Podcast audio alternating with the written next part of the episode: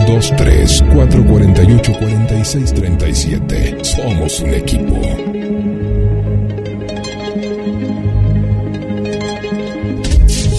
Olvídate de todo menos de la música.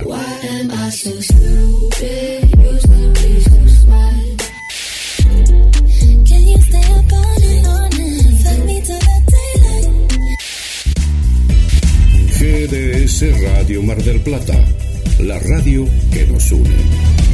La radio en todo momento. Estás escuchando La Liebre con Karina Rodríguez.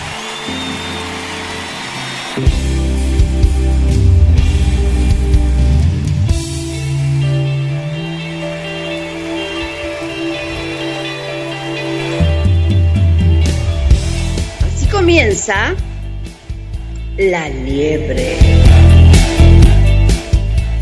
Sean todos ustedes bienvenidos, bienvenidas, bienvenides. Es el primer miércoles del mes de noviembre. E- Es el inicio del mes, es la recta final hacia el fin de año y muy prontamente, seguramente, estaremos estrenando Año Nuevo.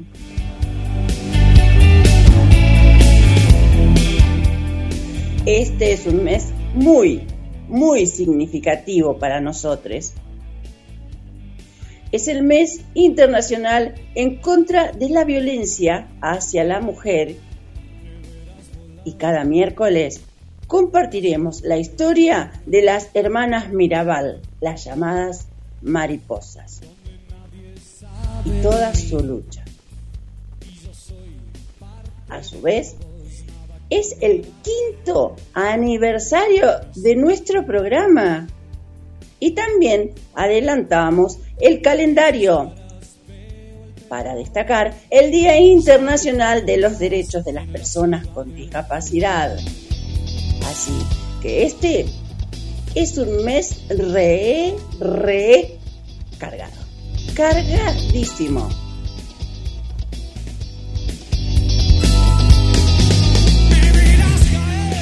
Permítanme presentarles a quienes me acompañan, con quienes hacemos los miércoles la liebre. Alberto Begiristain está en el segmento de deportes adaptados y convencional y él es el ícono del atletismo marplatense.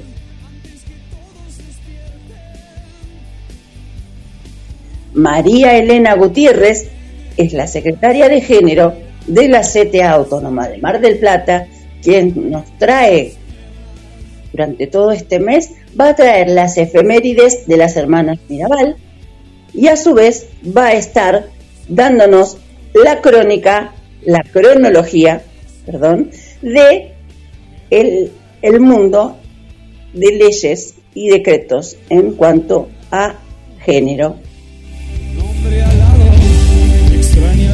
Karina Pérez Britos nos trae ESI, Educación Sexual Integral.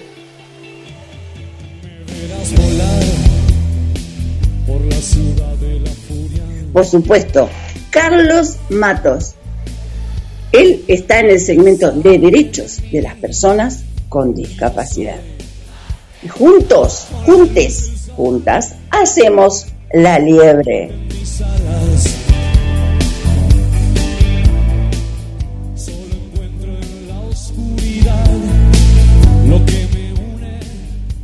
A continuación, vamos a escuchar la efemérides relatada en voz de María Elena Gutiérrez sobre la fecha tan significativa como lo es este próximo 25 de noviembre en la voz de María Elena Gutiérrez. Que es realmente convocante. Vamos al audio, señor operador, por favor.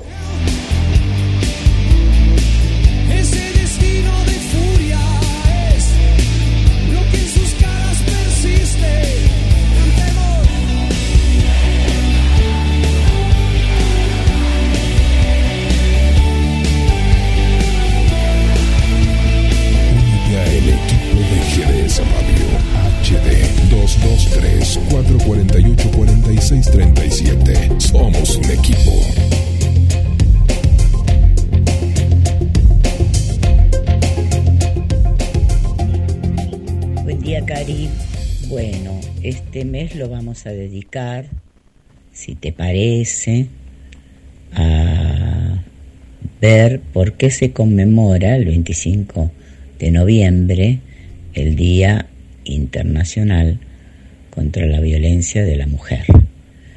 Eh, para eso tendríamos que comenzar hablando de las hermanas Mirabal, también conocidas como las Mirabal o mariposas, que fueron tres hermanas dominicanas que se opusieron a la dictadura de Rafael Trujillo.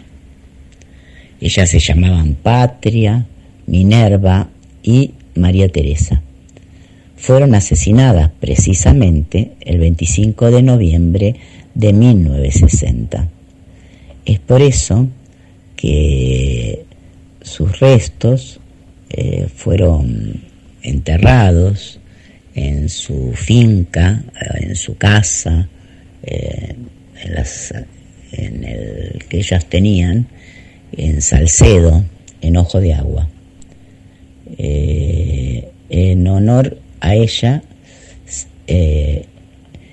y estas mujeres valientes, políticamente opositoras al régimen de Trujillo, cada 25 de noviembre se conmemora el Día Internacional de la Eliminación de la Violencia contra la Mujer. Esto fue establecido en el primer encuentro feminista latinoamericano y del Caribe que se celebró en Colombia en 1961, 81, perdón, 81 y aprobado eh, por la resolución oficial de la Organización de las Naciones Unidas en su asamblea del 7 de febrero del 2000. En Ojo de Agua se conservan sus trajes, sus pertenencias, eh, como estaban al momento de su muerte. La casa se convirtió en un museo que puede ser visitado y no lejos de allí vive la vivía, porque ya falleció, su única hermana, que no fue asesinada, Dede, que murió en el 2014. En honor a ella se, que se escribió un libro, una novela, basada en su historia, que se llamó En el tiempo de las mariposas, que luego fue llevada al cine por Mariano Barroso. Una de las estaciones del metro de Santo Domingo lleva su nombre. Además emitió un billete en el 2007 alusivo a las hermanas Mirabal. Incluso hasta hay una planta descubierta en la provincia de las montañas cercanas a, su lugar de, en Salcedo que lleva el nombre de las mariposas. Bueno, este mes estaremos viendo un poquito de cada una de ellas y no dejaremos de ver la actualidad.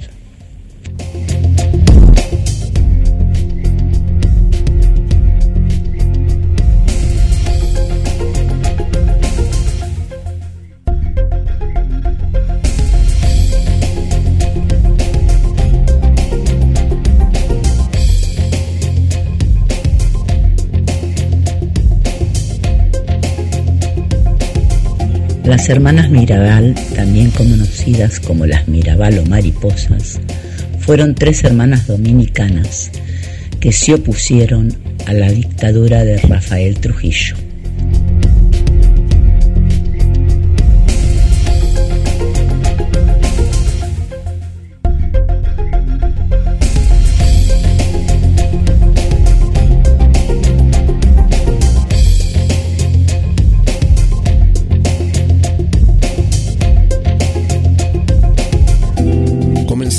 Con nuestra radio.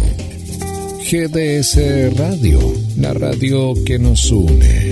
Escúchanos en www.gdsradio.com.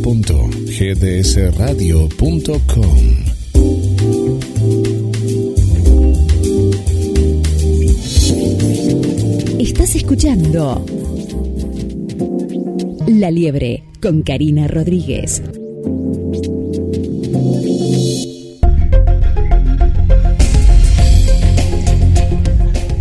Buen día, señor operador, pero ¿cómo? Buen día, feliz, feliz aniversario, Karina. Cinco años, no es nada, pero ¿qué no es nada? Es un montón en la radio, son como 50 más o menos, ¿viste?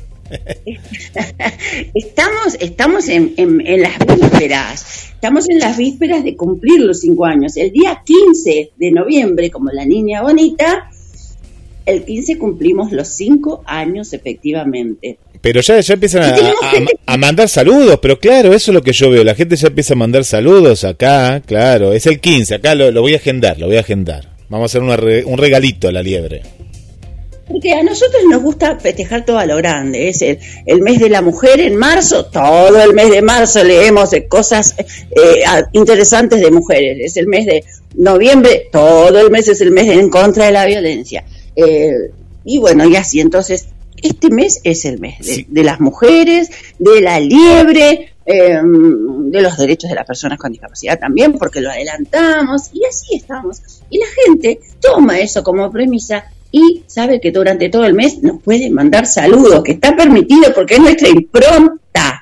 Claro, mira, si algo bueno tienen, entre otras cosas, ¿no? Los, gitanos, los gitanos, yo he aprendido que viví mucho con los gitanos en el barrio, es que ellos celebran, los cumpleaños lo hacen durante tres semanas. No me digas bien por qué, porque nunca entré en un cumpleaños, pero sí lo, los veía de afuera, y ellos celebraban y mucho. Yo decía, pero ¿por qué? No, estamos, y hacía tres, me imagino yo, ¿sabes por qué? Y que esto también le pasa a la liebre, porque son muchos de familia, viste que ellos son familia y familia. Claro, en un cumpleaños no lo podías hacer, así que durante las tres semanas vendrían diferentes partes de, de, de, de esta gran familia gitana. No digo que la liebre sea un, un gitano, pero tomamos esta costumbre de, celebrar y comer cosas ricas. Está bien. Es, si es por, eh, por efectos de la buena mesa, por el desgustar y por el hedonismo, la liebre es gitana. Solo por eso, solo por eso. Después tiene otra costumbre que no, no, no nos gusta mucho, pero bueno, eh, es esta, sí. esta costumbre sí. que tiene. Sí. Señor operador, ¿estamos transmitiendo en vivo? Sí, desde hace unos minutos. Ahí ya estamos con las cortinas originales, después de, de escuchar en la Ciudad de la Furia, y ya estamos en vivo. Y, y bueno, ahí pusimos en el cartelito que estamos celebrando ya los en, el, en, este mes de noviembre los cinco años. Así que bueno, esperamos muchos mensajes que ya nos han llegado algunos. Mira, ya que está, te saludamos a Evelyn, eh, que ahí nos manda saludos. Eve, Evelyn Karina, como vos también. A ver, ¿de dónde nos Mira. está escuchando? Sí, nueva amiga. Eh, Gladys, de aquí de Mar del Plata también. Una amiga de hace un mes también, bastante nuevita, que nos, nos escucha de la zona del barrio Camet. Y Gabriel el taxista. Bueno, tenemos otros Gabrieles, pero este es Gabriel el taxista y hoy le decimos feliz día, gracias a Tito, viste, siempre nos tira efemérides porque hoy es el día del taxista, no sé si vos conoces alguno. Yo no conozco tanto, pues soy de tomar más colectivo o andar en bici, pero lo conozco a Gabriel el taxista porque es un oyente que, bueno, escucha la radio en el auto, eh, Gabriel Magnani, así que le mandamos un saludo. Día del taxista Mar Platense es hoy. Bueno, saludos entonces al taxista. Y vamos a ir administrando los saludos que nos enviaron de a uno por, por tanda, de a uno por lo que le parece. Pero claro que sí. Y tengo una, una noticia más parroquial acá, ¿no? De nuestro querido... Hoy, hoy estamos con los... En vez de al final lo hacemos al comienzo. Nuestro compañero Carlos Matos nos mandó un mensaje que se encuentra en la clínica, ¿sí? Ahí va, va a ver si puede escuchar la radio. Eh, y bueno, esperemos que en la clínica, le decimos a la gente de la clínica la, ¿le puedo decir el nombre? O la avenida, si no digo, bueno, la de la avenida, una de las avenidas, la de la C, la de, la de ese conquistador un poco controversial, ¿no? Del 12 de octubre, bueno. El ese mismo, bueno. Que se apuren, que se apuren bueno, porque lo, lo, necesitamos a nuestro columnista, que se apuren a atenderlo, a, a Carlos Matos. Mayday, Matos, Mayday. Bueno, entonces, ¿ya pasamos algún saludito? No, no, todavía no, no, la escuchamos. No, no, todavía no pasamos ningún saludo, así que si querés vamos con el arquero de los murciélagos, el que vos desees, eh, hay muchos, muchos que están llegando. De a uno por vez vamos a ir presentándolos y vamos a ir invitando, invitándolo a usted a llamar a nuestra primera invitada, que es Claudia Vega, quien es la eh, coordinadora y fundadora de la Fundación AMI, eh, Centro Cultural AMI, que nos está invitando a la próxima Marcha del Orgullo. Así que mientras hablan y nos saludan, vamos haciendo la conexión telefónica. Operador, por favor.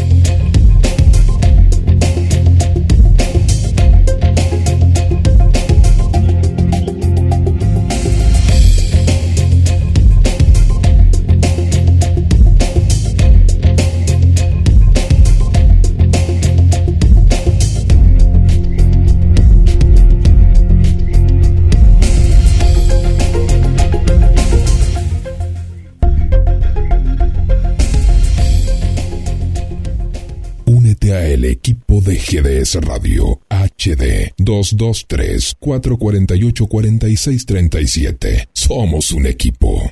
Hola. Discala, qué gusto poder saludarlos en estos cinco años de La Liebre, este programa que se dedica a los derechos de las personas con discapacidad, a las disciplinas del deporte adaptado y con perspectiva de género, cosa que me alegra enormemente que vayamos para adelante con estos temas.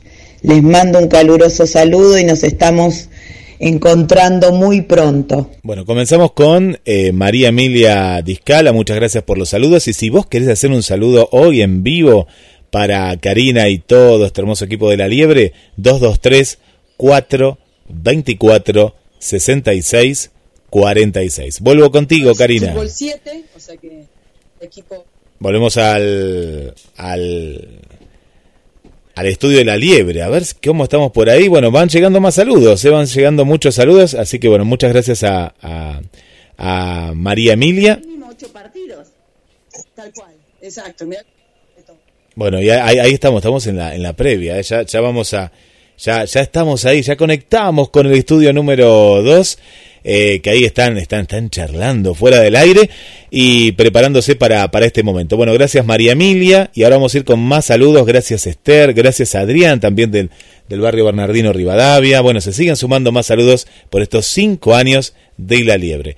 ¿Anotaste el teléfono? Dale, envía tu mensaje de voz al más 54 223 4 24 66 46. Vuelvo contigo, Karina. Bueno, estamos celebrando estos próximos cinco años de la liebre al aire y seguimos en, en pos de festejos, en pos de conmemoración y de celebraciones, pero también de solemnidad. Ahora vamos a recibir a Claudia Vega, quien ya le hemos anunciado con anterioridad, es coordinadora y fundadora del Centro Cultural AMI, que protege y, y contiene a las eh, personas con diversidad. Y nos está invitando a ser parte y a difundir eh, las actividades que vienen realizando para llegar eh, a la fecha de celebración, de conmemoración del Día del Orgullo. Buenos días, Claudia Vega, y bienvenida a La Liebre. ¿Qué tal? Buenos días, ¿cómo están? Un saludo a toda la audiencia y ahí el equipo del piso. Bien, gracias, muchísimas gracias. Eh, según tenemos entendido, hay varias actividades que están recaudando fondos para poder llegar a buen término con el Día del Orgullo, la celebración. Sí, exacto. Bueno, el pasado sábado se realizó la varieté, eh, una actividad en la casa de enfrente. eh, y, bueno, había muchas propuestas eh, en- dentro de esa varieté de poesía, de espacios culturales, va, de propuestas culturales y educativas. Eh, todo fue a beneficio de, de recaudar fondos para la marcha y ahora la próxima actividad que se viene es el, el fin de semana del 20 al 21 de noviembre, que es un encuentro de fútbol disidente, eh, donde se pueden conformar equipos de, de siete personas. Eh, la inscripción eh, cuesta 2.500 pesos. eh, Bueno. y bueno, estamos compartiendo a través de las redes sociales, en, en las redes de, de la COMO, que es la comisión de la organizadora de la Marcha del Orgullo, todos los datos de dónde pueden inscribirse. Bien, o sea, el 2.500 sale del equipo. 2.500 es el- exacto, el equipo, exacto. Tiene que, que reunir el equipo para poder inscribirse y participar del torneo. ¿Qué características tiene el torneo? ¿Es de fútbol 7, si mal no entendí? En realidad la, la, la, característica especial que tiene es que eh, no es ni de mujeres ni de varones, sino es disidente, es decir, es un equipo mixto de identidades y diversidades de corporalidades que puedan conformar el equipo. Creo que esta es una característica muy importante, ¿no? Porque ya no se puede, o sea, la idea de, esta, de este torneo es reflejar la posibilidad de, generar un encuentro deportivo eh, inclusivo, ¿no? Que no sea solamente varones por un lado, mujeres por el otro, cuando esto dentro de nuestro colectivo ya tenemos identidades de género eh, donde sus corporalidades y sus sexualidades son no son tan hegemónicas, así que conformar un equipo inclusivo me parece la característica esencial. Y es algo incluso que no ha tenido precedentes anteriormente en la historia ni deportiva ni social. No, por eso, por eso refleja, ¿no? Esto una, una característica importante a resaltar de este, de este encuentro, de este torneo de fútbol. Y, y bueno, y la, otra característica es que nosotros mismos celebramos un encuentro deportivo con estas características de diversidad eh, para recaudar fondos para la marcha, para nuestra propia marcha del orgullo y celebrar nuestras mismas identidades, corporalidades y amores, ¿no? Así que eso también está muy bueno. me encantó lo de, lo de amores, me encantó. y sí, hay que, hay que resaltar siempre, ¿no? Que se trata de eh, la diversidad, lo que reflejamos en la Marcha del Orgullo es las diferentes maneras de ser y sentir, así que la manera diferente de ser tiene que ver con la identidad y con, con la corporalidad eh, y yo hablo de la corporalidad porque en esto reflejo las identidades intersex, ¿sí? Porque si hablamos de, de, corporalidades, no solamente se nace femenino o masculino, que mal se llamaría femenino masculino, sino eh, machos y hembras, ¿no? Para la biología, también intersex, son aquellas personas que, que cromosómicamente están conformadas eh, de una manera diferente a lo que a XXI o a XY, ¿no? Así que también cromosómicamente podemos hablar de personas intersex. Entonces, por eso hablo de corporalidades, ¿no? Y hablo de, identidades porque, bueno, las identidades de género, no géneros no fluidos, bueno, no binarias, son las diferentes identidades de género. Y las diferentes maneras de, de sentir tienen que ver con, con las diferentes familias que se pueden formar siendo homosexuales, eh, ¿no? heterosexuales, y bueno, esta mirada amplia, ¿no? De la marcha que, va tomando año a año una mejor inclusión, por eso año a año, exceptuando el año pasado, que por el contexto de pandemia no se pudo llevar a cabo, eh, cada vez venían siendo más, más masivas, ¿no? Por esta integración de las familias y de las amistades y los diferentes entornos afectivos que, nos acompañan, ¿no? Cotidianamente. Eh, bien, entonces, partiendo de la base de que todo es para eh, el, Día del Orgullo, tenemos esta actividad que es 20 y 21 de noviembre y em, en el cual eh, cada equipo pagaría 2.500 pesos. Ahora, mi, mi pregunta es, eh, ¿es abierto al público, obviamente, con aforo? Sí, es abierto al público, sí, se pueden escribir los equipos y participar. ¿Y tiene, tiene algún costo la entrada? No, el evento no tiene costo de entrada, eh, porque básicamente la idea es que en esos mismos espacios después puedan haber ferias, entonces la idea es que es que no haya que la posibilidad de que las propuestas que ahí tengamos eh, el, dinero digamos pueda ser recaudado de esas propuestas. Hay inscripciones, ¿eh? acá hay inscripciones, hay dos teléfonos si querés te los paso.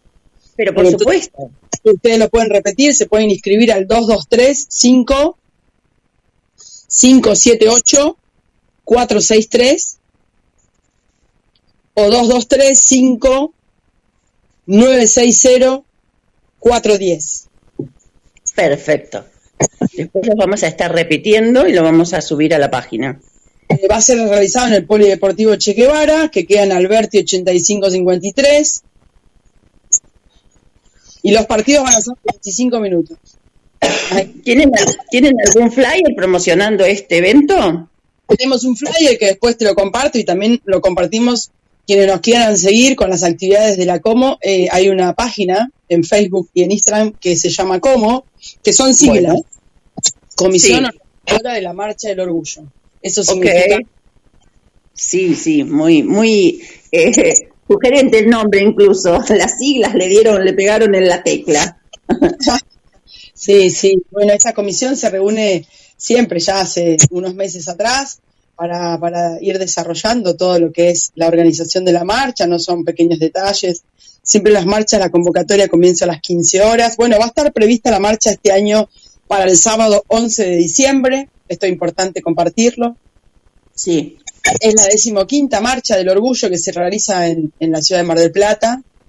Eh, comienza seguramente la convocatoria a partir de las 15 horas y la marcha en sí misma va a ser a partir de las 18. Bueno, va a haber, como todos los años, propuestas culturales y educativas eh, para que puedan ser desarrolladas desde las 15 hasta las 18. Después participar de la marcha en sí mismo, eh, asistir con, con, bueno, con colores alusivos eh, para quien quiera ir eh, a transitar ese momento de integración de la marcha y de celebración de nuestras identidades y mm, este termina eh, de vuelta la marcha, el recorrido es eh, tradicional, termina en, en el monumento a San Martín y ahí se hace un cierre también este, con música. A puro disfrute. Sí, todo eso es el sábado 11 de diciembre. Perfecto.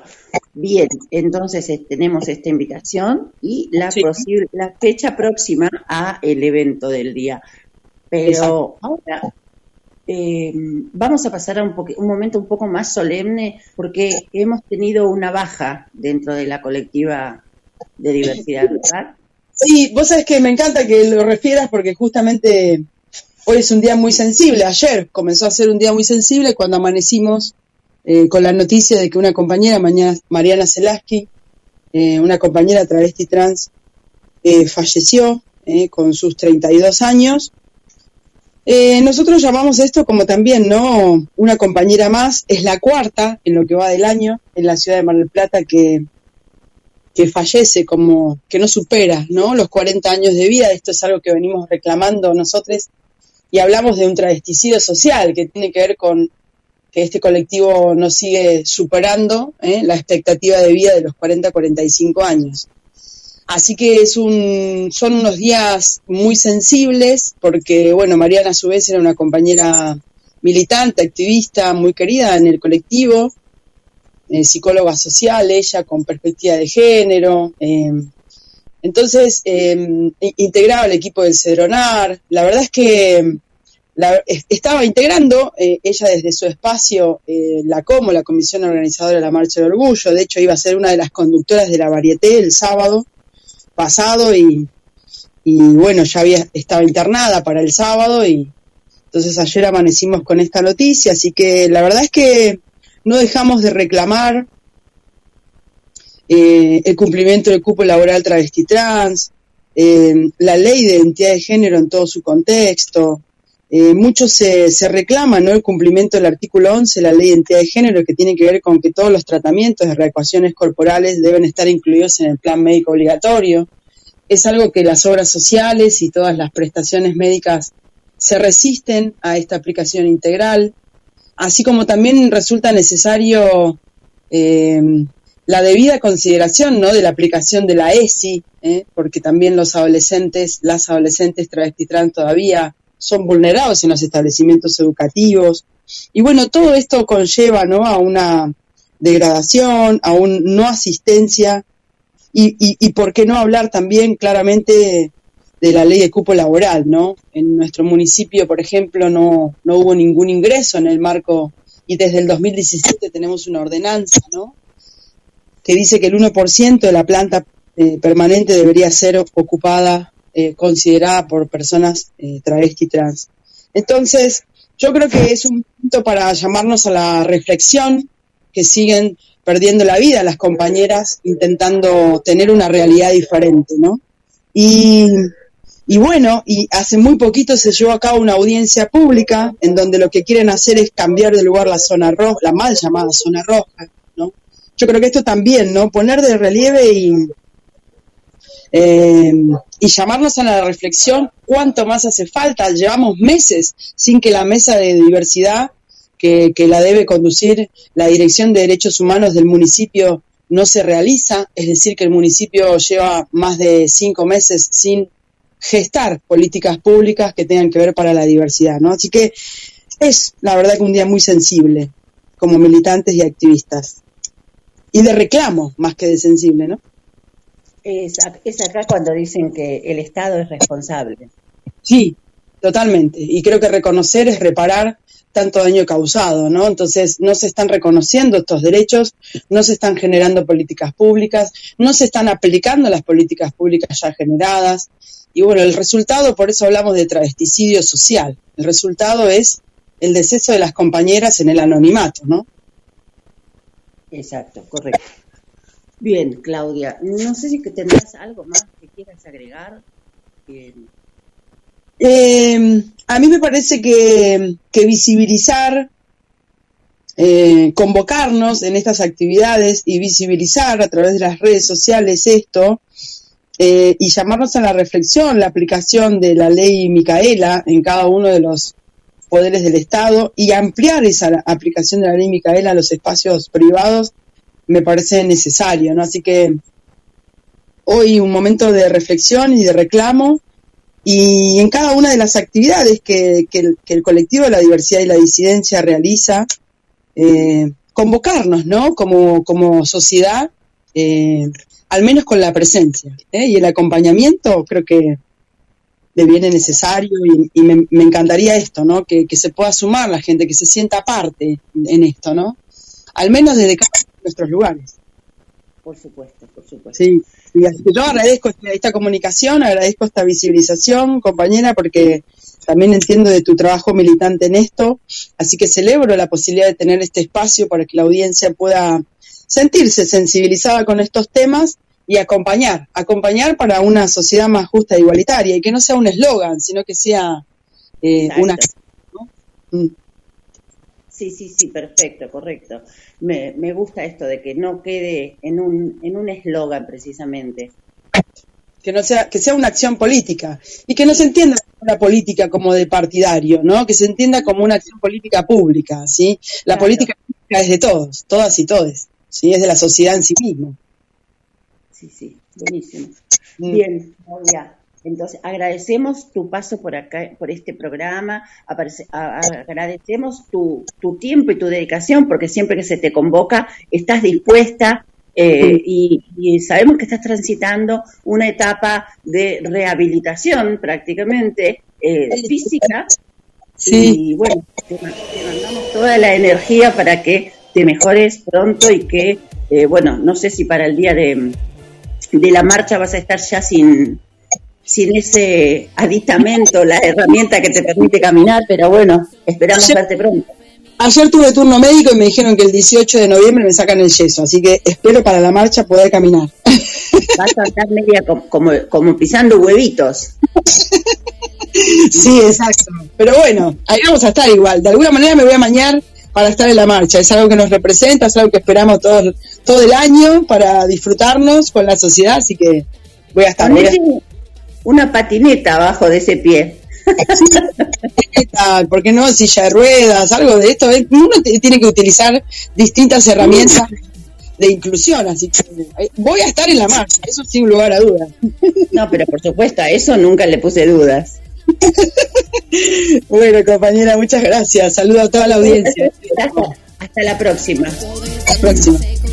Claudia B., co- creadora del Centro Cultural AMI, estuvo en La Liebre. Y mandamos un saludo a toda la colectiva travesti trans. Abrazamos este, este momento, en este momento abrazamos a todos y a cada uno y hacemos un minuto de silencio por Mariana.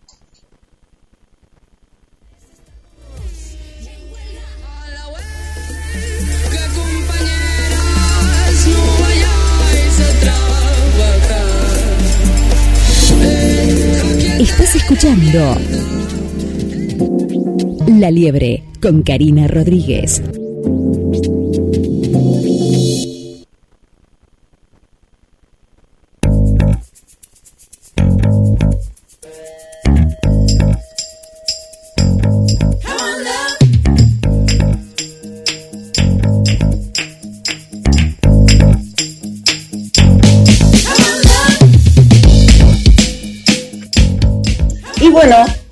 Después de haber hecho este, este momento que era necesario, que es necesario para reconocer la vida y trascenderla también, continuamos con la habitualidad del programa.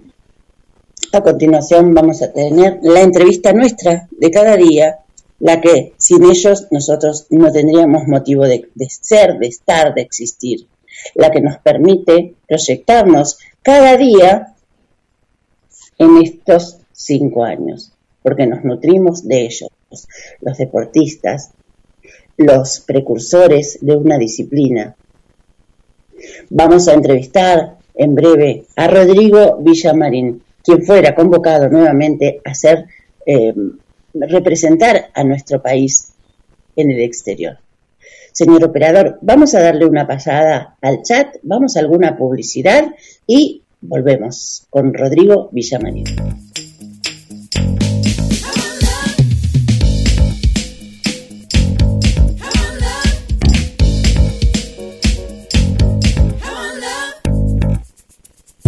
el equipo de GDS Radio HD 223-448-4637. Somos un equipo. Date un gusto. Lalis, pastelería artesanal. Esos sabores únicos que viven en tu recuerdo. Lalis, pastelería artesanal. Comunicate al 474 4688 o envíanos un mail a lalis pastelería artesanal arroba hotmail.com Date un gusto. Lalis, pastelería artesanal.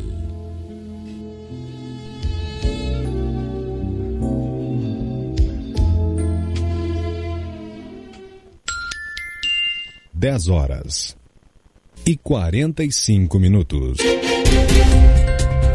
Muchas gracias al, al locutor ahí en portugués que nos dijo que son las 10 y 45 minutos. Estás escuchando La Liebre en vivo como cada miércoles desde las 10 de la mañana a través de GDS Radio Mar del Plata y radios asociadas. Bueno, siguen llegando los mensajes que ahora vamos a pasar todos, tanto los de audio, ahora voy leyendo mientras tanto los mensajes de voz, saludos de María Coco, gracias María Coco, ahí está en sintonía, Gladys Emilce también, Drina desde Washington, Estados Unidos, Claudio desde aquí, desde Mar del Plata, desde la zona de Luro y Funes, a Lucía desde el barrio San José, muchas gracias, Argelia, bienvenida Argelia y familia ahí desde la zona del centro, del centro.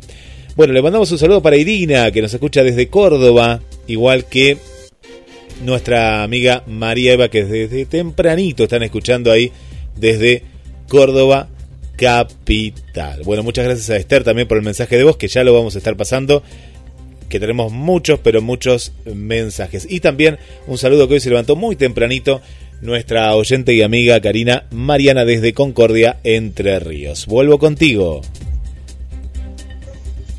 Bueno, buenísimo toda esa gente que hace cinco años que nos viene bancando, que nos viene aceptando y nos deja entrar cada miércoles en sus casas. Pero como les comentaba, sin ellos nosotros no tendríamos eh, cinco años de trascendencia, de existencia, porque ellos son los que nos dan el, la esencia para existir. Y me refiero a los deportistas, a los deportistas paralímpicos y a los convencionales, ¿por qué no? Porque nos nutrimos de sus disciplinas. Y la entrevista nuestra de cada día es hoy con Rodrigo Villamarín, quien fuera convocado al Mundial de Para Powerlifting en Billings, Georgia, desde el 27 de noviembre al 5 de diciembre. Lo recibimos y le vamos a sacar toda la información que podamos respecto a este complicado nombre. Buenos días, Rodrigo Villamarín, y nuevamente agradecidos y bienvenido a La Liebre. Hola, buen día, ¿cómo están? Qué gusto tenerte nuevamente, gracias. Muchas gracias a ustedes por llamarme. Bien, decinos, ¿has sido convocado nuevamente a un mundial? Va, a un mundial. ¿Qué, qué categoría tiene este torneo? Sí, es un mundial. Es un mundial, perfecto. Eh, eh, contanos porque cómo fue la clasificación. Ya eh, recordamos que en, en el último mundial en Tokio no pudiste participar por una cuestión de salud. Ese no, no, ese no era el mundial, esos fueron los Juegos Paralímpicos. Perdón, tenés razón. Sí, pero de todas formas no pudiste convo- co- concurrir por una cuestión de salud, si mal no recuerdo. Sí, me tuvieron que operar de urgencia en un riñón y bueno, perdí la oportunidad por no haber ido al torneo anterior. Ah, bien. ¿Y cómo fue entonces que ahora clasificaste em, para este? Pues ya tenía la, ya tenía la Tenía- marca Ajá. desde antes de estos torneos. Ya había clasificado anteriormente. Sí. Clasifiqué, si mal no recuerdo, en los Juegos de Lima. Ah, bien, bien. Eh, bueno, y volviendo un poquito al estado de salud tuyo, ¿ya estás recuperado totalmente? Sí, sí, sí. Ya estoy Perfecto. entrenando hace dos meses, dos meses y medio. Bien. Ahora re- recordémosle a la audiencia que tu disciplina es el, la, eh, la- el levantamiento de, de pesas y que eh, cuántos kilos estás levantando ahora a partir de, de tu recuperación. 100 estoy haciendo ahora. 100, 105 por ahí. O sea que no perdiste capacidad, porque antes estabas en 100 también. Sí, estaba un poco más. Arriba. Ah, eh, sí, sí. Pero lo voy recuperando con el tiempo. Claro. Es una cuestión de, de constancia más que nada la alterofilia, ¿no? Sí. Bien. Contanos, contanos o renovales el conocimiento a quienes nos están escuchando de cómo son las pruebas, cómo se constituyen. Sabemos que son tres tiros de prueba. Sí, exactamente. Son tres intentos. eh, son tres jueces. eh, te dan las indicaciones de baje. Vos la tenés que escuchar. Tenés que frenar. Tenés que subir y te tienen que dar la señal de cuelgue. Y ahí depende como ellos lo vean, si lo ven bien o lo ven mal. Te pon- si lo ven bien te ponen eh, banderas blancas. Si te lo ven mal ponen banderas rojas. Si tenés dos banderas rojas y una blanca es intento nulo. Significa que fue malo, que no cuenta. Sí. Si tenés dos eh, banderas rojas, eh, dos banderas blancas y una roja significa que vale, que fu- fue bueno el intento. O tres banderas blancas. Si tenés Bien. tres intentos, eh, tres eh, banderas blancas y te fue bien, la idea es subir de kilos para el segundo intento. Si te fue mal, eh, la idea es volver a repetir ese intento con los mismos kilos y hacerlo bien para en el próximo poder subir. O sea que tiene su, su técnica, ¿no? Sí. Eh, y, y debe ser una situación un tanto tensa en cuanto a que eh, hay público, eh, que vos no sos el que puede determinar la, ejecución, sino que son los jueces, porque por ahí para vos está bien el- la ejecución y quien lo ve desde otro ángulo considera que hay un mínimo eh, desvío en la colocación correcta y te saca una bandera roja. Sí, intentás controlar los nervios y poner la cabeza en blanco y volver a meterte y hacerlo de nuevo bien. Sí, es feo, pero bueno, ya lo ha, todo pesista lo ha pasado, siempre hay alguno que te busca el mínimo detalle y te lo pone en lugar. Claro. Son cosas Claro. del deporte. Por lo general, los jueces, ¿cómo están constituidos? ¿Qué nacionalidades tienen? No, de todo el mundo, eh, puede tocar cualquiera. No ¿Son imparciales? Eh, para mí no. bien, bien. Bien, ¿qué, cuánta, ¿en cuánto, cuántas personas conforman la delegación que viaja? el entrenador y cuatro atletas, dos mujeres y dos hombres. Bien. ¿Las chicas están levantando también la misma disciplina que de alterofilia? Sí, sí, también. Ajá. Perfecto. Bien, ¿y ya saben dónde van a parar? ¿Saben, eh, van a concentrar antes? No, no, eh, vamos a entrenar cada uno en su provincia, cada uno en su lugar, nosotros acá en Mar del Plata, eh, una chica en Buenos Aires y otra en San Luis y eh, cada uno tiene el pasaje y nos encontramos en el o en el cenar y nos vamos del cenar al aeropuerto directamente en el aeropuerto y ya nos vamos. Ah, bien, perfecto, para, para llegar como un grupo en realidad, no Sí, más que nada, porque hay que constituir esa hay que, fuerza hay también. que llegar juntos. Y claro, y, y para fortalecer también eh, la, la mente, ¿no? Que te, te- no te sientas eh, solo, que sepas que tenés el respaldo de no solo de tu entrenador, sino de un equipo, de un grupo que te hace compañía. Sí. ¿Mm? Eh, ¿Hay algunas otras disciplinas que se presentan en este en este mundial? No, es exclusivo de pesas. Es el mundial nuestro. ¿Cuántos países eh, participan? ¿Tenés idea? Más o menos, sí, entre 40, 50. Ah, la pelotita. Bien. Bien. Buenísimo. Y es mixto. Sí, sí, sí. Bien. Rodrigo Millamanín, ¿cuántos días te dedicas al entrenamiento? Porque estamos eh, sabiendo de que al terminar tus estudios secundarios, te dedicaste de lleno al entrenamiento. Sí. ¿Cuántos Estoy haciendo lunes, miércoles y viernes entrenamiento de pesas. Martes y jueves, ahora que me estoy recuperando todavía de a poco de la cirugía, hago aeróbico como, como para volver a estar en forma porque todos estos meses eh, bajé mi estado físico, estoy recuperándome. Entonces hago aeróbico y cuando vuelva del mundial ya eh, seguramente los martes y jueves deje el aeróbico y ya vuelva al gimnasio para fortalecer de nuevo, que es lo que necesito. Bien. Y en cuanto a tu alimentación, ¿cómo, ¿comes como un luchador de sumo o comes una dieta selectiva? Re- eh, yo, como estoy bien de peso, no necesito bajar 8, 9 kilos, 5 kilos. Eh, como lo que hace mi mamá, le digo que lo que quiero, o eh, depende, si estoy a dos meses de competencia, bueno, un día me peso y digo, uh, estoy 3 kilos pasado. Y ahí empezamos a seleccionar qué no comer, qué comer, qué hacer.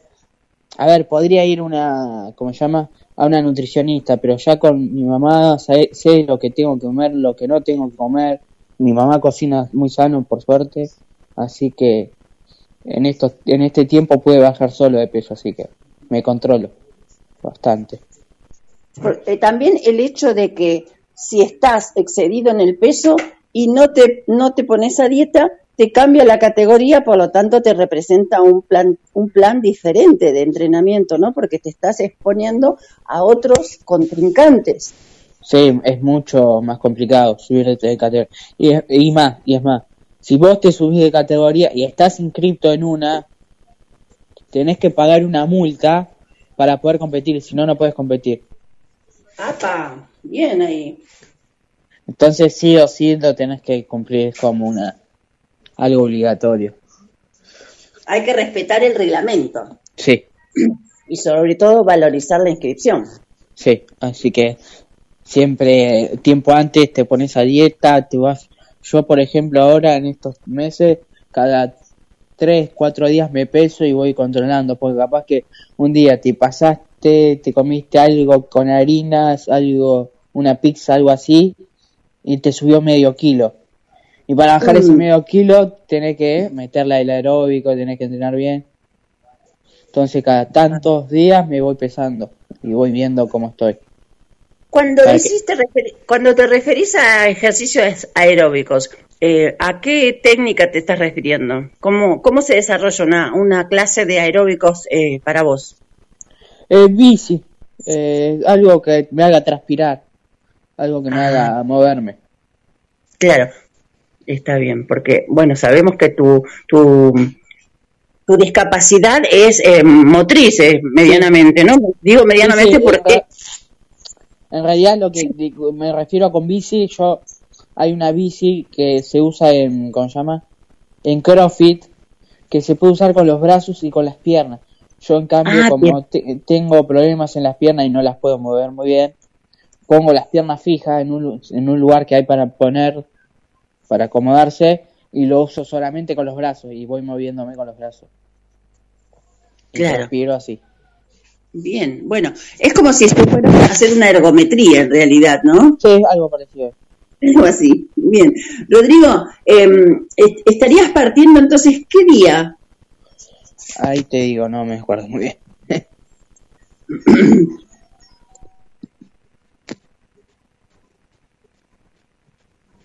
El, eh, estaría, el torneo empieza el 5 y termina el 27. Sí. Pero el, el momento de partida es previo. Sí, eh, vamos a ir dos, tres días antes. Tres No, días cuatro, antes. días, cuatro días antes, porque nosotros tenemos, por lo que vi en los pasajes, tenemos 17 horas de viaje hasta Turquía. De Turquía nos vamos a Georgia. En Georgia cuando llegamos tenemos que hacer un día de aislamiento porque te hisopan. Y cuando te dan recién el resultado puedes salir de la habitación, así que nos quedarán tres días como para hacer algo para poder competir. Yo que soy el primero, los otros chicos tienen un poco más de días. Porque como es por categoría de peso, las más livianas empiezan primero. Otra vez te toca primero. Y después cuando... Siempre. cuando te ah, siempre te toca primero. Pero te acordás que cuando estuviste en Río, creo que fue, que te No, no. después te... Yo no fui a Río. No, fuiste a Río, entonces sería en, no sé, en Lima. Lima, Lima. que tenías un montón de tiempo y te la pasabas a- como aburrido porque ya habías hecho la medalla, ¿te acordás? Ah, sí, porque en cambio, cuando vas a un juego panamericano, un juego olímpico, juego sudamericano, son muchas disciplinas. Y cada disciplina tiene sus días. Y te pueden poner la disciplina en el día que ellos quieran. Pero Claro. Y pesan justo, los pusieron los últimos ocho días. Pero en cambio, yo sigo siendo siempre el primero. En cambio, en un juego, aunque sea primero, hay otros deportes. En mi mundial es solo pesa y soy el primero. Sí, no hay otra cosa antes. Bien, bien. Bueno, Rodrigo, no sé si querés dejar un saludo, aprovechar el espacio o dejar alguna especie de mensaje para los que te escuchan. Eh, que no, que me sigan eh, en las redes por si quieren saber de- del deporte, quieren aprender. Eh, mi Instagram es Rodrigo Villamarín, que ahí publico todo de mi deporte. Si algún chico con discapacidad le gustaría aprender mi deporte y empezar, porque la idea es eh, reclutar gente y que se conozca nuestro deporte, eh, les, y les gustaría ver, estaría buenísimo. Buenísimo. Eh, una pregunta y muy al pasar, ¿no? A ver si estás informado, si no, no pasa nada. Las versiones eh, vertidas por este periodista deportivo, ay, ahora no me va a salir el nombre. Gonzalo, Gonzalo Bonadeo. ¿Qué opinión te merecen, Rodrigo? Eh, fue una de... Fueron palabras equivocadas. Eso pasa por hablar sin saber, pero bueno. Para mí, aunque eh, le haya errado en lo que dijo, es un gran periodista, la verdad. Hay que, hay que informarse. Como sabe de todo, como hace en los Juegos Olímpicos, que hace de todos los deportes, que, que se informa, que aprende, que tiene que aprender de, de, de deportes paralímpicos, que somos igual a todos. Mm, Bien. Bueno, gracias, gracias por tu opinión. Eh, esperamos que te vaya, pero excelente, como estamos acostumbrados a que te vaya. eh, y por supuesto, esperamos tu regreso Bueno. y que pases por la liebre. Muchas gracias. Sí, cuando quiera. Gracias. Esperemos que quizás tengamos alguna presencialidad un poco más adelante. Dale. Gracias. Rodrigo Villamarín fue convocado al Mundial en Tur pasando Turquía y estuvo en la liebre. Señor operador, vamos al chat. Así es, Karina. Bueno, acá estamos, acá estamos en vivo en La Liebre. en, en el chat con toda la gente. Son las 11 de la mañana, ¿eh? 11 de la mañana. Y, estamos eh, junto a vos, esta gran entrevista, que después también en el podcast se la podés volver a escuchar. Y en la página de la Liebre, dale me gusta a la página de la Liebre y entérate de todos los días ¿eh? de las noticias y de la actualidad que tenemos eh, para vos. Vamos a ir, eh, Cari, con los mensajes de, de voz, eh, mensajes de voz que nos van dejando las amigas y los amigos de La Liebre. Vamos a eh, compartir con todos ustedes un mensaje que nos viene desde la República de Paraguay, eh, de Paraguay, ahí nos están escuchando, así que la escuchamos a nuestra amiga y oyente Esther. Que los cumplas feliz, que los cumplas feliz, que los cumplas la liebre, que los cumplas feliz. Feliz cumpleaños a la liebre. Felicidades Karina Rodríguez. Felicidades a tu gran equipo, a los entrevistados. Gracias por tan lindos informes siempre que podemos ayudar a diferentes tipos de personas. Eh, es muy valioso y bueno, yo los acompaño y los escucho siempre desde Asunción, Paraguay.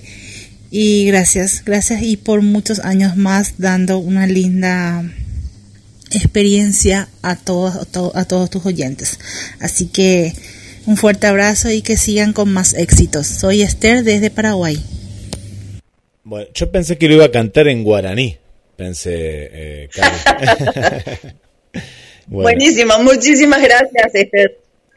Muy lindo. Bueno, vamos a seguir escuchando más, eh, más saludos eh, en este mes, mes aniversario de La Liebre. Y nos quedaba por aquí, vamos con ah, eh, Elías Lucero. Hola, mi nombre es Elías Lucero, soy para triatleta Ironman y en esta oportunidad eh, quería darle un gran saludo al programa de radio La Liebre, que ahí Karina junto a todo su staff siempre me han tratado muy bien cada vez que me han entrevistado, así que les mando un fuerte abrazo y por muchos años más. Y también te cuento, Karina, que se suma un compañero, un colega de la radio, que es Pierre, el conductor del programa de rock, que va mañana los jueves a las 6 de la tarde. También está mandando saludos para todo el equipo del programa, Cari. Muchísimas gracias, muchísimas gracias a, a todos quienes están del otro lado. Nos hacen el aguante, como ya lo he dicho anteriormente.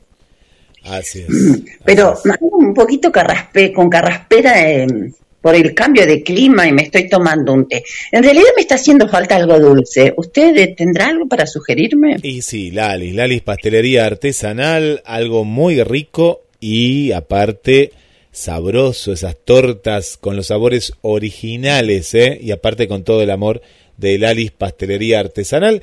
Y la, la escuchamos a ver a dónde tenemos que ir.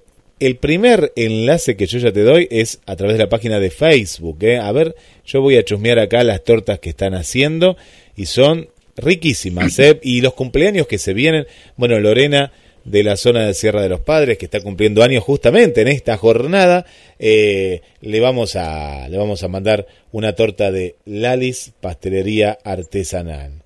Así que un feliz cumpleaños para Lorena, para eh, Alejandro también, eh, bueno, que están siempre ahí, forman parte también de, de, de la radio. Así que bueno, dale me gusta y la Alice eh, te prepara una torta espectacular. ¿Cuántos me gusta que ya tiene la Alice? Bueno, damos el teléfono de la Alice. Acá veo una, una tarta de frutilla y por aquí el último, el último pedido. Eh, una tarta de estas ricas de chocolate con dulce de leche, veo tortas de ricota, bueno, la que vos quieras, al 474 4688 474 4688 y si no pones Lalis con Y, Lalis Pastelería Artesanal y ahí te comunicas vía mensaje y bueno, Lalis te prepara estas tortas que son exquisitas, ¿eh? una más rica que otra. Mira, acá veo una, una, a una amiga, ¿eh? a Alejandra eh, Carrera. Dice que le encantó la torta, puso acá. Mira vos, mira vos, Alejandra. No, no, no sabía ahí que estaba Ale también. Así que, bueno, mira qué bueno y la gente comentando. Acá las tortas Eh, ¿cuál, ¿Cuál te gustaría para este té que estás degustando, Karina? Ele- ya, elegimos Y una. capaz que una, una de ricota. Qué rico la ricota. Hay, hay que- ¿Sabés que hay que dejarla, hay que dejarla unos días macerar? Se la comprás eh, al Alice, esperá dos días y vos sabés el sabor. Viste que son esas tortas que pasan los días y cada día está más rica. Bueno, en ese caso nos volcamos a una esa que ¿Cu- ¿Cuál? A ver, no, no, no escuché, se me fue ahí. Ah, no, no, se me fue justito. Justito cuando me estaba diciendo el sabor de la de la torta. ¿Cuál es qué torta, Cari? No, no, no se te escuchó. Ahí justito. la tarta Valeria es la que tiene copitos de, de dulce de leche bañados en chocolate. Eh, bien, bien, bien. Y después un epatalchín. Un primor, realmente un primor. Qué rica, qué rica. Bueno, yo, yo acá sigo, mira, sigo con la ruedita viendo las tortas, voy más para abajo, una más rica que otra. Así que Lalis Pastelería Artesanal, que estaría cumpliendo 11 años ya. Mira vos, Lalis, acá veo la fecha, 474 4688. ¿eh? Un saludo para nuestra amiga que siempre está desde el primer momento, ¿no? De Hablando de los 5 años, está desde prácticamente de- desde el comienzo casi. Es una historia un tanto eh, interesante la de cómo nos conocimos con Lalis, porque sale a raíz de la ganadora del primer sorteo de el cumpleaños de la liebre. No sé si se acuerda de Bettina Orestein, que fue la primera que ganó, y nos hace la conexión con esta, esta, esta mujer, con Rosalía Musi, quien es Lalis art- artísticamente, y a partir de ahí ella se sumó voluntariamente a las publicidades. Me acuerdo, me acuerdo. Mira cómo pasa el tiempo. ¿eh? Sí, sí, sí, lo recuerdo, lo recuerdo. Mira, bueno, y quedó. ¿Viste? Eh, Esas personas es que pasan por uno en la vida y nos dejan cosas importantes. Así que es importante que haya, eh, que nos haya dejado a la Alice. Bueno, Cari, eh, por aquí voy a mandar unos saluditos más eh, en este bloque, son 11 y 10 de la mañana. Gastón, y un nuevo amigo que se suma a, a la programación de, de GDS y nos está escuchando por primera vez y le pregunté de dónde, porque claro, siempre en esta interacción que tenemos y nos está escuchando desde la ciudad de La Plata. Yo soy muy curioso y digo, ¿y cómo, cómo encontraron la radio? Dice, buscando radios de Mar del Plata, ahí salió y bueno, ahí nos está escuchando, ahí nos está escribiendo también, así que bárbaro, le damos la bienvenida a Gastón y si quiere saludar a alguien más. Eh, gracias por estar desde la ciudad de las diagonales, ¿no? Como le llaman, la ciudad de La Plata. La ciudad construida en Damero. Así es, así es. Bueno, eh, entonces, habiéndonos puesto al día con las publis, habiendo repasado el vivo de, de, de- de Instagram, no, De Facebook, en Facebook estamos, sí, sí. tenemos que volver, tenemos que retomar el, el control de este programa. Y cuando decimos hablar de, de control, sabemos que estamos refiriéndole a la disciplina nada más, ¿no? De, de, de, de- de la que nos permite hacer cierto tipo de, de mm, desenvolvernos, de llegar a cumplir objetivos. Disciplina. ¿Por qué me refiero a la disciplina? Porque vamos a tener prontamente la entrevista con Alberto Begiristain, quien hoy se presenta en formato de audio, porque mediante esta disciplina ya pudo volver a viajar nuevamente a un torneo. Y para no ausentarse del todo, nos ha dejado la, la crónica, la cronología, tal cual la estuviera haciendo en vivo. Así que, señor operador, lo invito a que re- reproduzcamos la entrevista, que por supuesto, como siempre, no tiene desperdicios. Así que presentamos a él, a Alberto Begiristain, el ícono del atletismo marplatense, quien incursiona dentro de los deportes adaptados a escuchar su columna que hoy nos refiere sobre el torneo en Mar del Plata este próximo fin de pasado, quien se refiere a la maratón de Mar del Plata que se va a llevar a cabo eh, dentro de unos días. Pero lo más rico de este espacio es las perlitas insólitas de mundiales que siempre provocan risa y esta vez hasta vergüencita da. Hola Karina, buenos días, buenos días Carlos. Bueno, hoy tenemos um, la información eh, más fresquita. Estuvimos el miércoles en la plazoleta Almirante Brown, allí donde están los famosos lobos de mar, y se hizo la presentación tipo conferencia de prensa, como se decía, eh, de la próxima medio maratón. Este año no se hace todo junto, siempre se hacía 42 kilómetros, 21 y 10, este año está desdoblado, eh, con la organización de la empresa Sport Facility, esta vez el vínculo ya le había hecho esta organización el maratón, se ha tercerizado naturalmente, será por tres años y con un agregado que las dos distancias principales serán dobladas el domingo 28 va la media maratón, son los 21 kilómetros, con las distancias promocionales de 10 y 5 kilómetros. Para finales de abril se hará, eh, a finales de abril 20, eh, del 2022 por supuesto, se realizará el maratón de los clásicos 42 kilómetros, siempre en la plazoleta Almirante Brón. La largada y las llegadas es el mismo lugar, en la plazoleta Almirante Brón frente al mar. La inscripción online es a través de la web www.mediomaratón.mardelplata.com.ar y también se informará sobre la opción próximos días de la inscripción en forma presencial, que es en el Parque Municipal de los Deportes Teodoro Bronzini.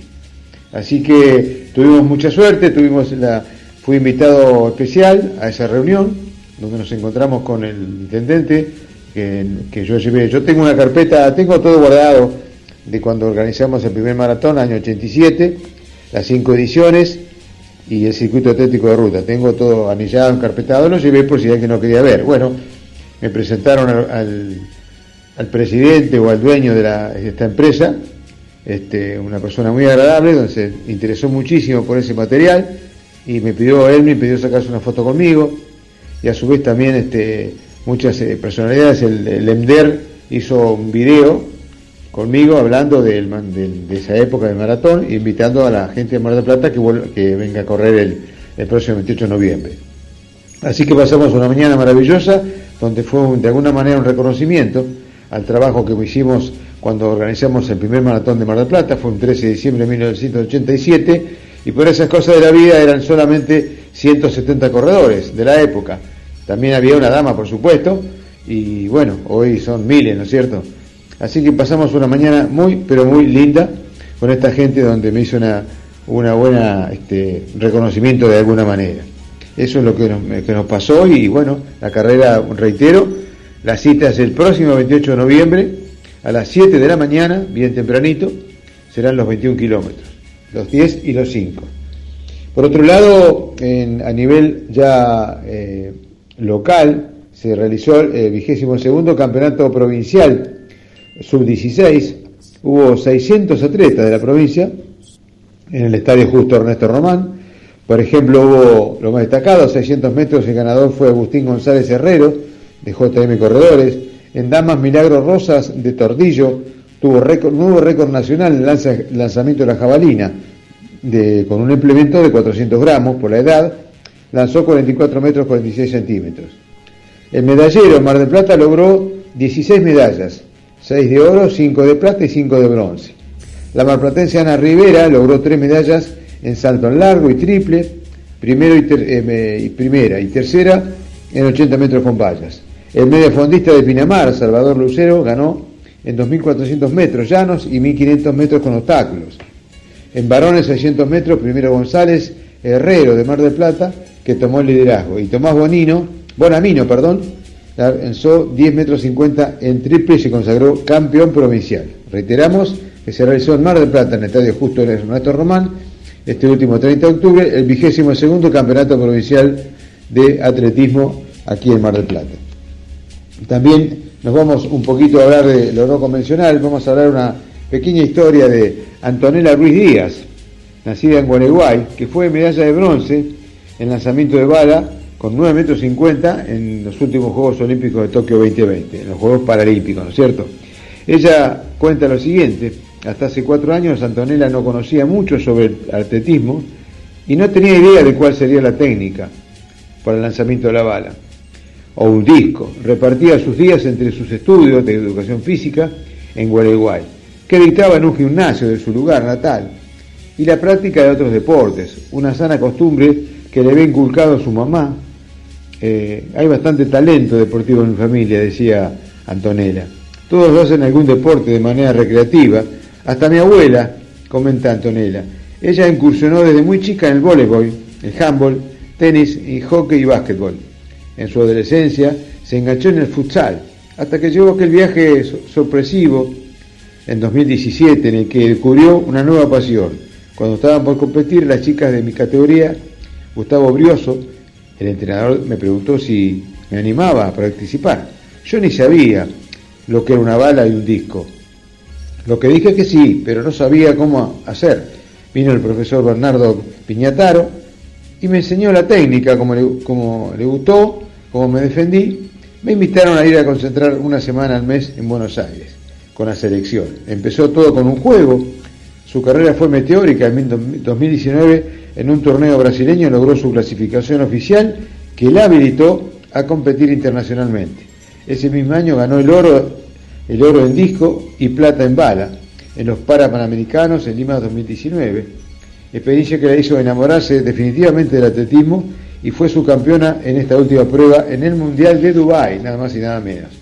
Después del Mundial pasó dos años sin competir por la pandemia, hasta que en 2021 llegó el momento de Tokio y su debut paralímpico. En la capital japonesa la rompió, como se dice habitualmente, porque con la mejor marca de su carrera, 9 metros 50, fue tercera en lanzamiento de bala y fue una experiencia hermosa y no tengo palabras para describirla, la disfruté desde el primero al último día. Cuenta Antonella que ya proyecta, naturalmente, París 2024, los Juegos Olímpicos de París. Y por último, hacemos como es habitual, las historias insólitas de los Juegos Olímpicos. Hoy hablamos con un título que dice, qué olvido. La mañana del 4 de agosto, esto estamos hablando de los Juegos de Londres de 1948. La mañana del 4 de agosto, el pakistaní Jafar Alizá se acercó con tranquilidad al borde de la pileta imperial de Wembley para intervenir en su eliminatoria. Segundos antes del disparo inicial, Alizá se quitó la bata y para su enorme sorpresa descubrió que se había olvidado de calzarse la malla. Avergonzado por exhibirse su traje de baño ante el sin traje de baño ante el público, los demás participantes y los jueces, el pakistaní saltó al agua para ocultar su desnudez. Desde la pileta allí, Sa, Sa solicitó que se retrasara la carrera hasta que alguno de sus compañeros le acercara a su malla. Los organizadores no pusieron ningún reparo, sobre todo porque esa prueba era justamente los 100 metros espalda.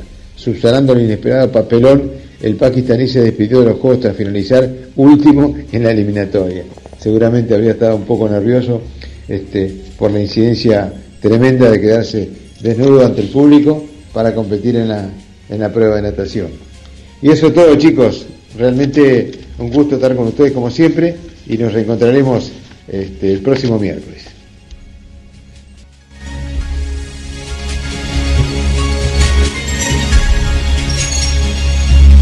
Lleva la radio a todos lados. Nos encuentras como GDS Radio en Play Store, App Store, Windows Phone y BlackBerry. GDS, siempre en movimiento.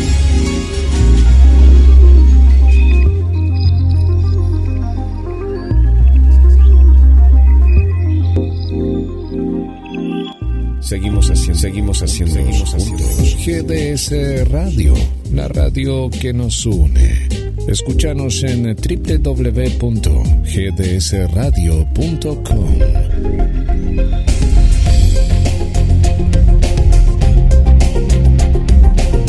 Y después de tanta actividad, correr, hacer ejercicio físico, tenemos que recuperar eh, energía y nos vamos a Soler 12249, Roticería Barrio Autódromo. Delivery al 223 691 44 11. ¿Anotaste? 223 691 44 11. Abierto desde las 7 de la mañana hasta las 12 de la noche. Si escuchaste bien, desde las 7 de la mañana hasta las 12 de la noche con bebidas, también cargas virtuales, lácteos, pollos, milanesas preparadas, productos de granja, delivery de comidas. Y se viene el verano, claro que sí, se viene el verano y hay helados en el barrio Autódromo. Soler 12.249, Cari, qué rico. Cuántas cosas, ¿eh? Cuántas cosas, cuántas cosas ricas para poder eh, degustar. Y estoy con la aplicación acá porque estoy compartiendo la aplicación al nuevo amigo Gastón ahí que quería escucharla también a través de la aplicación. Bueno, ahí la estaba descargando. Bueno, Cari, te decía qué cosas ricas de esta roticería del barrio Autódromo.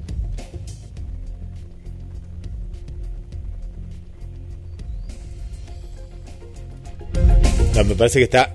Eh, Cari está comiendo una milanesa. Me parece que está comiendo una, una rica milanesa ahí de la roticería. Sí, sí, sí, sí.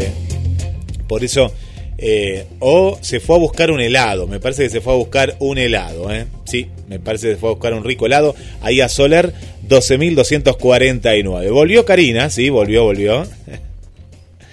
Cari. Sí.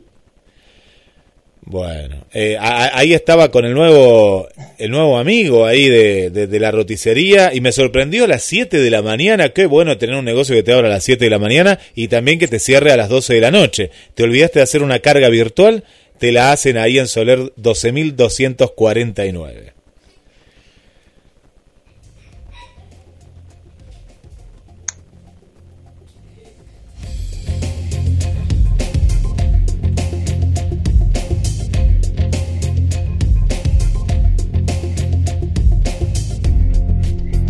Bueno, vuelvo contigo, Cari. ¿Estás por ahí? Sí, sí, ahí, ahí. Ahí estamos. Me parece que estoy de acá, de este lado. Me parece que soy Estás, yo. estás acá. Sí, no, no. De acá pensamos que te fuiste a comer un helado o algo ahí a la roticería. Me fui a la roticería del barrio Autódromo. Qué lindo. por- porque tiene los más ricos helados grido. No me digas que tiene helados gridos. Mira vos. Qué rico. Los Y postres. Encima hace delivery. Está espectacular. Para que lo, lo recuerdo nuevamente el teléfono, porque tenemos muchas muchas amigas y amigos que nos escuchan del barrio Autódromo, del barrio Belgrano. Ahí están los dos juntitos, son barrios hermanos, porque también hace delivery. Así que anota, anoten ahí a Alejandra, Sergio, Fernando, Marcela, mira, hay un montón de gente por ahí.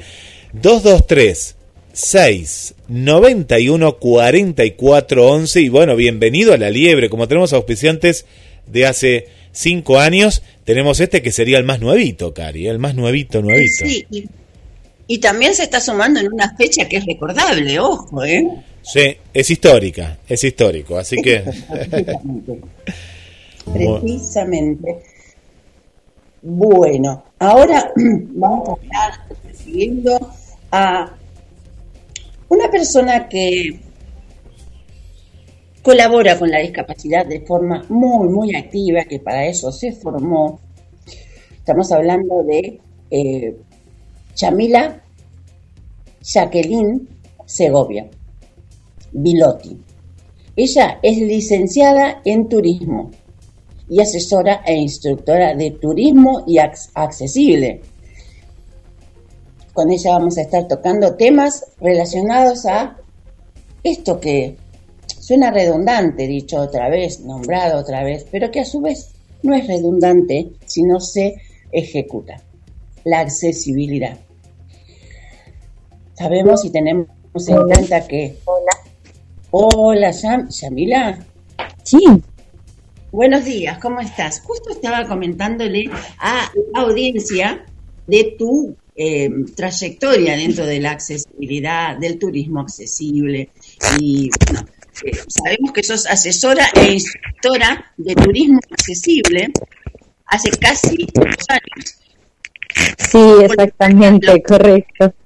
Sos voluntaria del Observatorio Iberoamericano de Turismo Inclusivo, donde desempeña varios proyectos y, form- y forma parte del grupo de expertos en accesibilidad del Instituto Iberoamericano de Turismo Inclusivo. Así de esta manera recibimos a Yamila Segovia, porque Jacqueline y Bail- Bailotti, Bilotti se me complica un poco.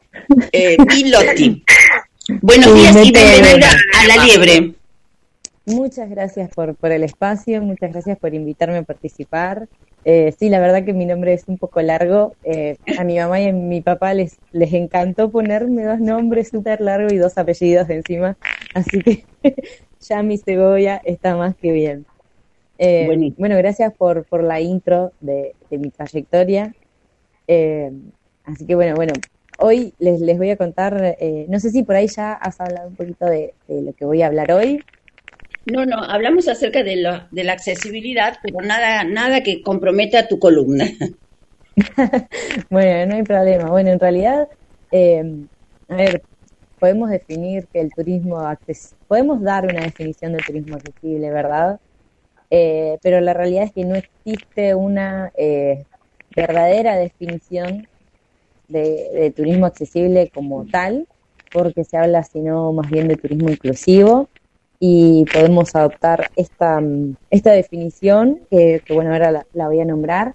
Eh, desde este año, específicamente desde lo que es la ISO 21902 de turismo inclusivo, que, salió en junio, julio de este año. Y bueno, define que es, eh, define el turismo inclusivo, ya, ya se los leo para no, no, no errarle en palabras y leerle justamente lo que dice la, la, esta norma, ¿verdad? Sí. Eh, porque si no, por ahí la gente malinterpreta lo que es el, el turismo inclusivo. Eh, en mi perspectiva personal, no debería existir el turismo inclusivo como tal, y ahora les voy a comentar por qué. Eh, turismo accesible, la ISO 20902 dice que el turismo accesible conlleva un proceso de diseño universal con las partes interesadas que permiten a las personas que tienen requisitos en materia de accesibilidad por cuestiones de movilidad, visión, audición y dimensiones cognitivas operar de manera independiente y en condiciones de igualdad gracias a la prestación y puesta a disposición de productos, servicios y entornos accesibles. Esa es la definición que se adopta desde este año de lo que es el turismo accesible, ¿verdad? Eh, en mi opinión personal no debería existir una definición de turismo accesible. ¿Por qué? Porque el turismo accesible no es, digamos que exista accesibilidad, no es una motivación de viaje. Una persona no viaja porque un lugar sea más o menos accesible. Una persona viaja porque tiene ganas de viajar, porque tiene necesidades, porque viaja por trabajo, porque viaja para visitar a familiares, porque viaja de vacaciones. Entonces, eh, la accesibilidad no debería estar considerada como una motivación, sino más bien como un derecho, que en realidad lo es eh, a través de la Convención de los Derechos de las Personas con Discapacidad.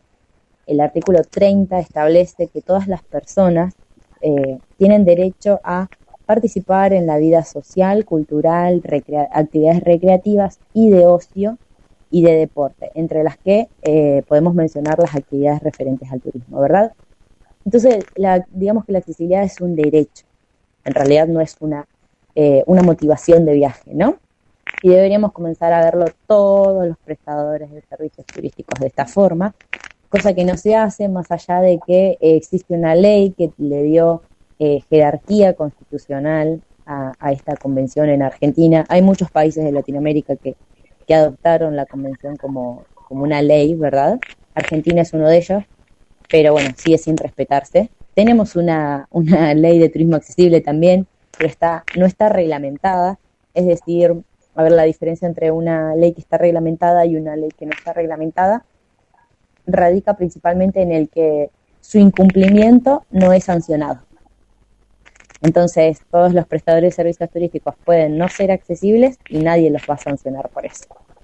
Eh, algo que en mi opinión está súper mal, ¿verdad? Porque eh, deberíamos deberíamos comenzar a sancionar a las personas, a los prestadores que, que incumplen esta ley, eh, no por no por sacarles plata, ¿verdad? No porque el gobierno les saque plata, sino para que tomen conciencia de la necesi- de la necesidad que existe detrás de eh, lo que es el diseño universal y la accesibilidad, ¿no?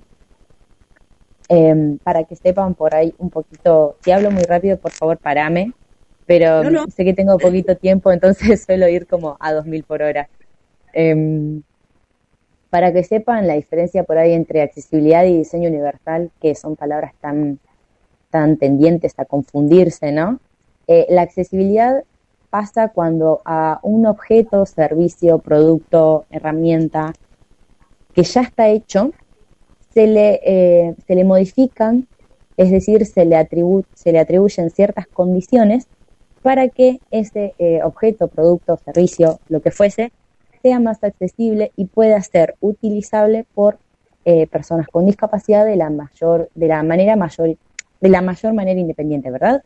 O sea, eh, con el mayor grado de, independencia posible.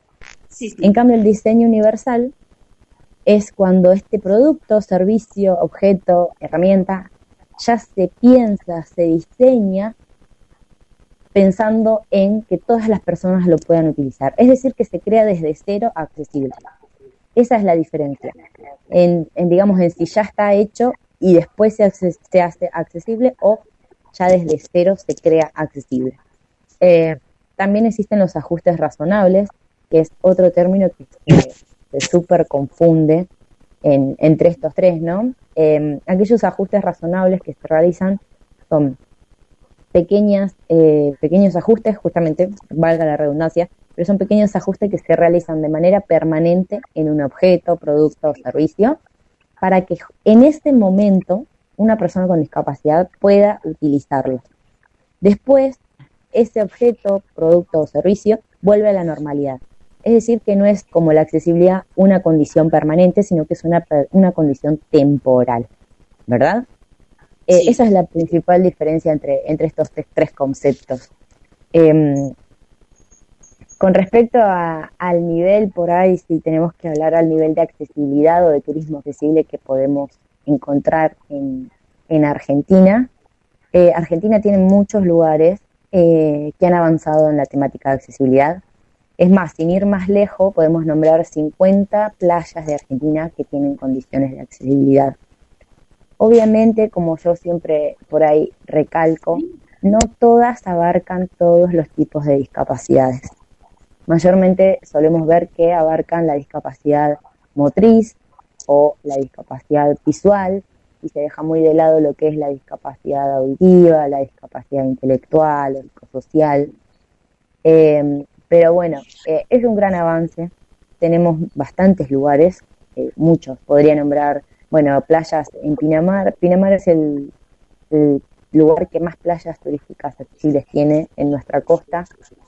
Eh, podemos nombrar el Parque Chihualasto, podemos nombrar el Parque Nacional Iguazú, eh, podemos nombrar varios museos en Buenos Aires, como el Museo de Bellas Artes, el Museo de Perón, el Planetario, eh, la red de teatros accesibles en Buenos Aires, el bus turístico de Rosario. Eh, hay muchísimos, re- realmente hay muchos lugares, pero también falta mucho por hacer, ¿verdad? Claro. Eh, sí, sí. Muchísimo. Eh, algo, sí, decime. Sí, no sé cuál es el tiempo del cual que te dependes, pero me gustaría poder hacerte alguna interpelación respecto a tu a tus palabras, ¿no? Que Sí, por supuesto. Si hablamos de accesibilidad, sabemos que es algo que no está implementado en su totalidad, por lo tanto no está mal hablarlo y ser reiterativo, sobre todo que estamos en este mes eh, donde la liebre dedica enteramente el mes a la visibilidad de eh, el 3 de diciembre es el Día Internacional por los Derechos de las Personas con Discapacidad.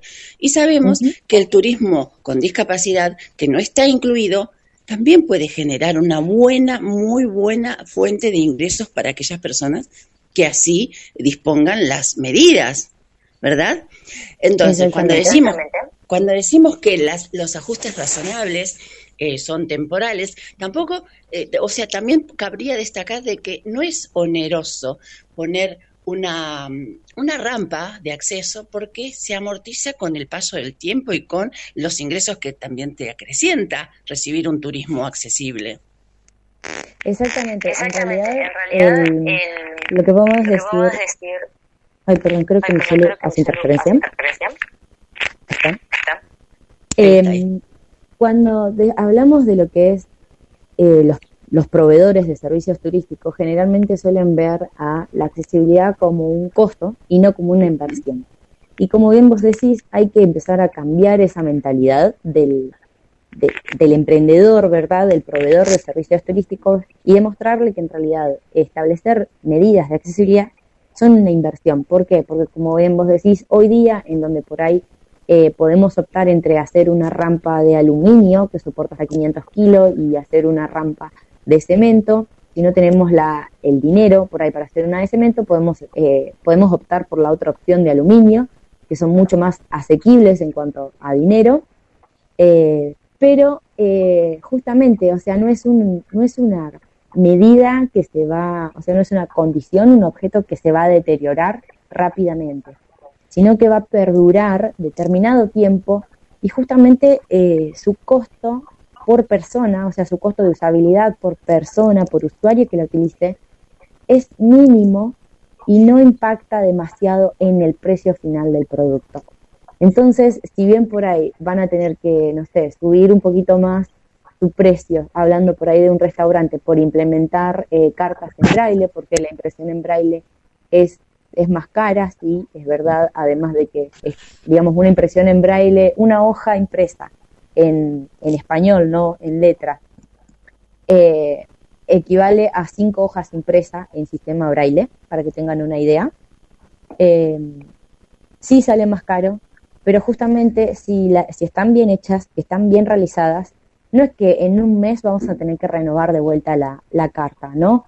Duran años, verdaderamente duran tres años seguro y están hechas de un buen material.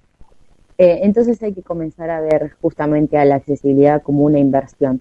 Eh, no solo por eso, sino porque el tener un establecimiento o un servicio accesible va a generar que el establecimiento se, eh, se meta dentro de un nicho nuevo de mercado, ¿no? Que este nicho nuevo en Argentina equivale casi al 13% de la población y mundialmente equivale al 15% de la población. Solo hablando de personas con discapacidad, si hablamos de personas que tienen movilidad reducida, que también son personas que utilizarían estas, estas medidas de accesibilidad, como por ejemplo mujeres embarazadas, niños, adultos mayores, eh, personas que por ahí tienen una condición temporal, como ser tuvieron un accidente y usan muletas, o por tener un accidente usan silla de ruedas, eh, estamos hablando del 40% de la población mundial. Y en Argentina estaríamos hablando casi de un 30% de la población. ¿Sí? Entonces, eh, existe también esto de que la persona con discapacidad tiende a no, a no ir sola. Si bien hay muchos viajeros con discapacidad solitarios, la mayoría de las personas eh, con discapacidad viajan acompañadas, ¿verdad? Como todo el resto de las personas. Entonces no vamos a tener un cliente, vamos a tener dos o más. Y si la experiencia que le ofrecemos es satisfactoria, eh, hoy día las redes nos unen, ¿verdad? Para bien y para mal. Si les ofrecemos una experiencia satisfactoria a esa persona con discapacidad, lo va a comentar en todas sus redes. Y aunque no lo crean, hay miles de grupos de personas con discapacidad en donde se piden recomendaciones acerca de lugares para visitar, para ir de vacaciones, eh, simplemente para turistear en su, en su ciudad. Entonces, eh, estas recomendaciones van a hacer que nuestro, nuestro, nuestro potencial cliente aumente. ¿sí? Entonces, no solo nuestro nicho se va a hacer más grande, sino que vamos a fidelizar clientes. Porque al no, al no haber tantos establecimientos que ofrezcan servicios accesibles, una vez que una persona con discapacidad encuentra un servicio accesible y que encima es bueno, o sea, que tiene una buena atención al cliente, que el servicio verdaderamente es accesible y usable, porque hay muchas veces que por ahí hay una rampa, pero la rampa no cumple con las medidas que tiene que tener para que pueda ser utilizable. Entonces, si verdaderamente está bien implementado, eh, ese cliente vuelve. Vuelve solo, vuelve con amigos, vuelve con familia, recomienda a otras personas de ese lugar y así la cadena se va haciendo cada vez mayor y entramos en un nicho nuevo de mercado que nos reditúa mucho más, mucha más ganancia, ¿verdad? Sí, sí, por Eh, supuesto. Así que sí, es, hay que empezar a cambiar el chip del, del propietario, del proveedor, eh, por- para que lo vea en vez de como un costo, como una inversión, ¿verdad? Además, como dice, hay una frase que me encanta mucho de nuestro padre del marketing, Philip Cochlear, que dice, no hay mejor publicidad que un cliente satisfecho. Y tiene toda la razón. Bien.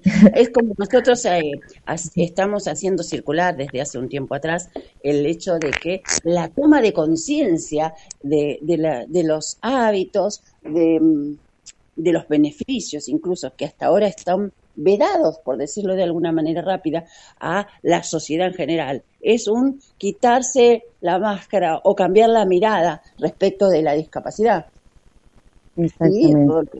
Lo que- puede ser beneficios, usos y costumbres, ¿no?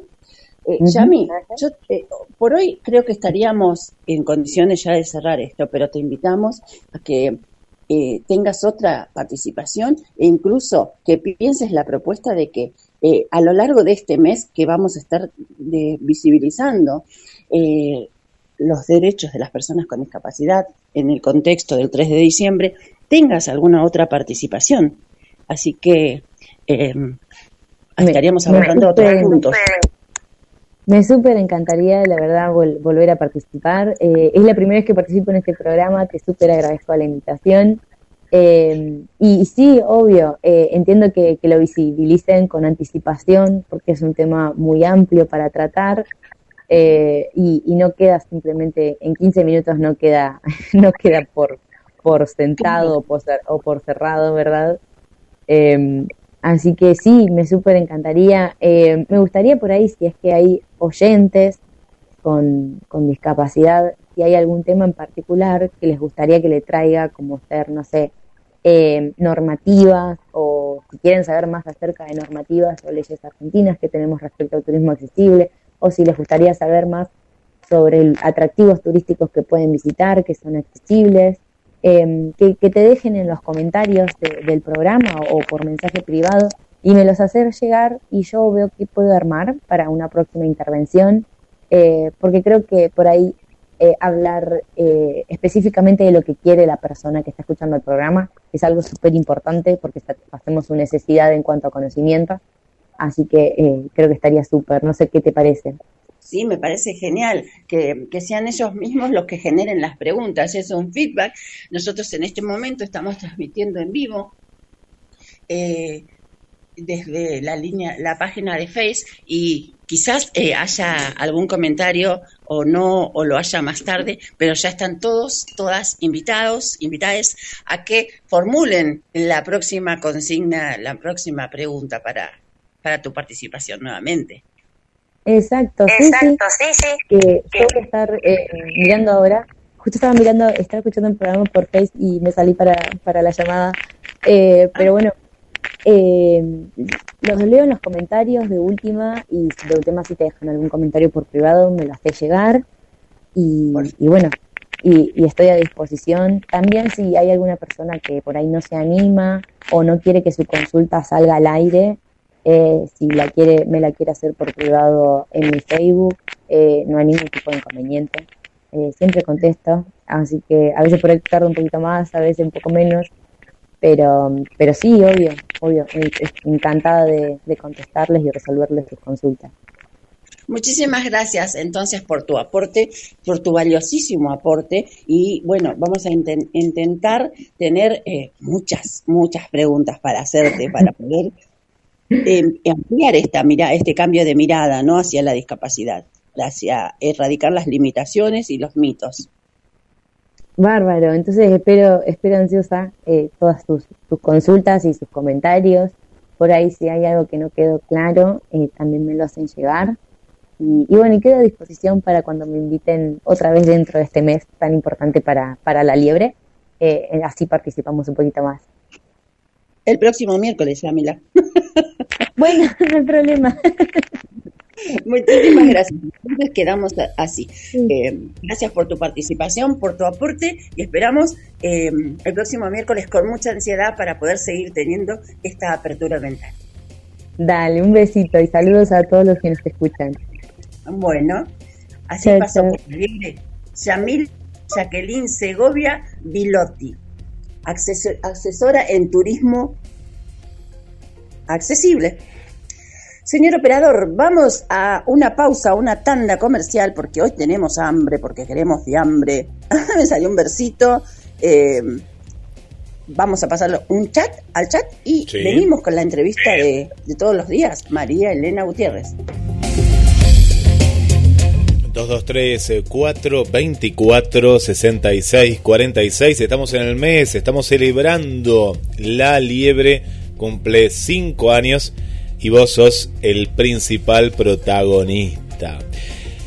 Ya vamos a mandar saludos, pero antes te tenemos que contar que hoy no cocines y mañana eh, tal vez que tampoco, porque viendo los precios acá de roticería del barrio Autódromo, Soler 12.249, me parece que directamente marcamos el 223 691 44 11.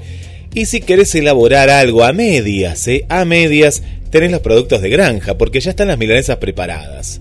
Te cortás un poquito de papas, milanesas al horno con papas, te podés hacer. También hay pollos, hay helados porque el postre siempre tiene que estar presente y si no querés salir de tu casa te lo llevan a tu domicilio. Todo, todo esto más cargas virtuales, más un horario extendido desde las 7 de la mañana hasta las 12 de la noche, prácticamente 24 horas, casi, ¿eh? 7 de la mañana hasta las 12 de la noche, Soler 12.249 y gracias por apoyar la liebre, siempre, siempre presente. Bueno, muchos mensajes nos están llegando a la producción de, de la radio. A través también del, del chat, eh, a escribir en el chat, donde sea, escribí que nosotros te vamos a estar leyendo. Bueno, Luis Gabriel dice, eh, Karina, anoche salimos a entregar mercadería eh, saben que Desarrollo Social de la Municipalidad solo salen a entregar café y una factura. Café y una factura. Y lo pone así con puntos suspensivos. Eso no es comida. Muy mal por el intendente. ¿Cómo podemos pretender, habla de Guillermo Montenegro, que se nos respeten los derechos de las personas con discapacidad? Karina, no, nos deja este, este tema en carpeta Luis Gabriel Lali. Vamos con más mensajes que nos van llegando al 223 424 66 46.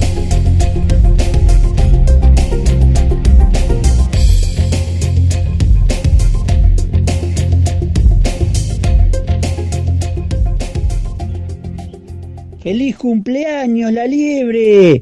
¡Muchas felicidades! ¡Cinco añitos! ¡Los felicito! Habló Tito Soria mateando efemérides. ¿Qué tal, la liebre? Quería saludar a todos los taxistas marplatenses en su día. Hoy es el día del taxista marplatense y también es el día mundial del sándwich. Yo me voy a comer un sándwich ahora estoy preparando uno con lechuga, tomate, jamón, queso y huevo y mayonesa. Un abrazo, un beso, Tito Soria, mateando efemérides.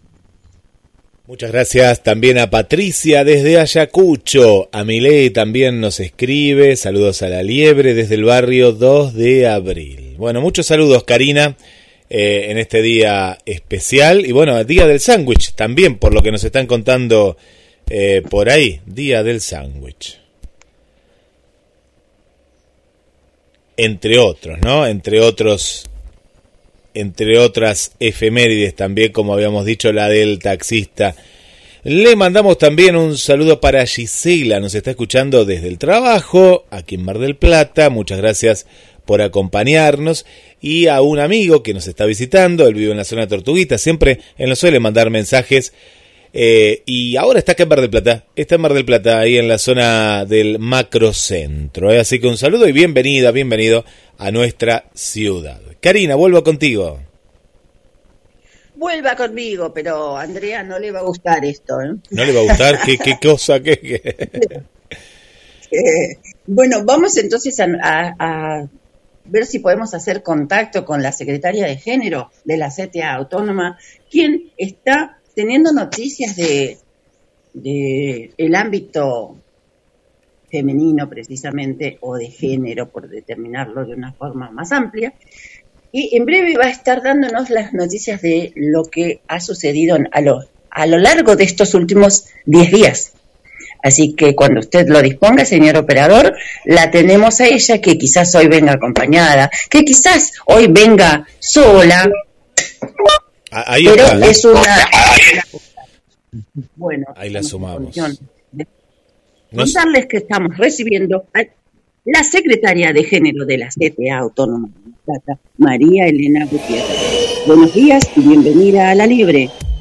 Hola Karina, buenos días, ¿cómo están? Qué placer ¿Cómo va eso? No pude escuchar, no pude escuchar el programa, perdón, anteriormente. Siempre trato de escucharlo para ver de qué estuvieron hablando, pero hoy no pude. Tenés la posibilidad de escucharlo en el chat, eh, en el vivo después. Sí, sí, sí, yo sé. De todas Así formas, estuvo muy bueno en la apertura porque tuvimos la, la- la participación de una estrella de, del recuerdo, o sea, de, de- con tu voz. Estuvimos en los efemérides de, de las hermanas Mirabal. Eh, muchísimas gracias por este aporte. Y, No, por favor. Sí, no, sí, lo, lo podemos hacer si te parece. Es Me decir. ¿eh? si te parece, lo podemos hacer. ¿eh? Lo podemos seguir posicionando. haciendo. Claro. A lo largo de todo el mes vamos a 25. estar compartiendo información acerca de la historia de las hermanas Mirabal. Claro, por eso, así que podríamos, viste, eh, hacer, hacer esos, no sé cómo se llaman, ¿cómo se llaman? Columnas. ¿Se llaman? Columnas. Ah, columnas, columnas, Mm, columnas, bueno.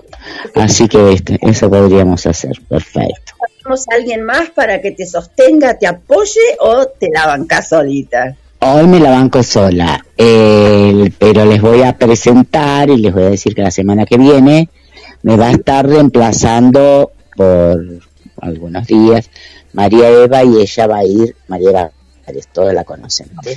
Eh, ella es... eh, yo tengo licencia en la Secretaría de Género a partir de ahora, así que por eso ella me va a estar reemplazando en la Secretaría de Género, así que ella, bueno, va a ir viendo cómo se arregla para hacer todo. así que, bueno, eh, pero en principio esta semana que viene va a venir ella. Después, en todo caso, veremos qué es lo que y te interesa que hable. Ella está trabajando mucho en salud, en todo lo que es salud, estuvo incluso en un plenario que hubo, bueno, en todo eso está trabajando muchísimo. Y además la semana que viene vamos a estar medio ahí con las elecciones atravesadas, ¿no? atravesadas quiero decir, no, no, no, no quiero decir atravesadas por mal, sino que, es decir, eso atraviesa absolutamente todo. Claro. ¿Eh?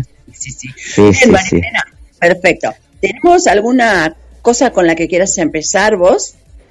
¿Alguna No, no, simplemente que yo no sé si están al tanto, pero se vienen haciendo las reuniones, ya se comenzaron a hacer las reuniones presenciales de la ay, del Comisión movimiento exacto, del movimiento de mujeres, viste, para organizar, es decir, eso creo que estuviste, así que eso lo habrás, eh, te lo dejo a vos.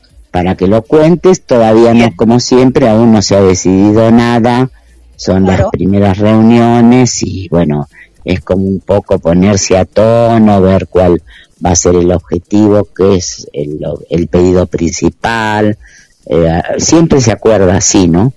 Esto es así. Lo- De todas formas, está bastante esperado esto, ansiado, porque se presentaron bastantes organizaciones sí, sí, sí, sí, sí, sí, sí. de manera presencial eh, en la sede de la DUM y bueno, hubo concurrencia porque es como, como que estamos ansiosas por hacer ese, ese evento, ese encuentro, ¿no? Eh, cara a cara que nos visibiliza y nos posiciona.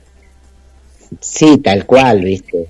To- Todas, el yo el otro día, al de la campaña, que fue nada más que era a las 10 de la mañana, viste, que dijo, bueno, vamos a hacer cuatro, que le llevamos la nota al intendente, para la resolución esta de la Secretaría de... Hablando- También eh, hubo, hubo reunión del Observatorio de Género, María. Elena. Sí, ayer hubo reunión del Observatorio de Género eh, se planteó hacerle una nota al intendente diciéndole que, eh, digamos, no, ha- no ha- deje sin efecto el dictamen este de la Secretaría, no hubo acuerdo, no hubo acuerdo, así que, viste, no sé cómo va a salir eso. Eh, se dijo que no había eh, lista de espera de botones y bueno, pero todo más giró sobre eso que sobre la situación real de, de las mujeres en Mar del Plata. Y se habló de una capacitación para el programa Acompañar. Yo no estuve presente, viste, pero no sé, viste, nosotros ya hubo acá un gran evento del programa Acompañar que bajó Provincia y Nación. El programa Acompañar es de Nación. Es durante seis meses les pagan a las mujeres que están en- víctimas de violencia de género, que se tienen que ir de su casa, que están en situación así eh, de vulnerabilidad, les pagan un salario básico para que puedan resolver, ¿sí? Ese programa acompaña, sí, el programa acompañar es, es el de comunidades sin violencia. Pero te acordás que estuvieron en el auditorio. es llenar una ficha y ellos tienen acá. Lo que pasa es que la municipalidad recién ahora hizo el convenio, digamos, firmó que sí, por eso no nos bajaban los programas a la municipalidad, porque la municipalidad no firmaba, ¿viste? Es como cuando hay un, qué sé yo, una ley internacional, o qué sé yo, la Declaración de los Derechos Humanos, si vos no la firmas como país, no estás eh, incluido en esto. Con los programas pasa lo mismo. Y parece ser que ahora lo- la municipalidad lo firmó. Pero nosotras, mira, te digo, como red, eh, 30 personas hemos hecho las fichas. Y las hemos hecho nosotros, no es... Es decir, hay una compañera de provincia que las se las entregamos eh, estudios socioambientales, viste, que, que es en realidad la situación en que está la mujer, la descripción del caso y bueno, y han, ya han, han empezado a salir. No es una cosa que ah, se necesita una, por lo menos para las acompañantes territoriales, ¿no es cierto? Que esto es un poco para, para, para nosotros, para que las mujeres accedan. Así que bueno, Este es, Eh, este es un panorama.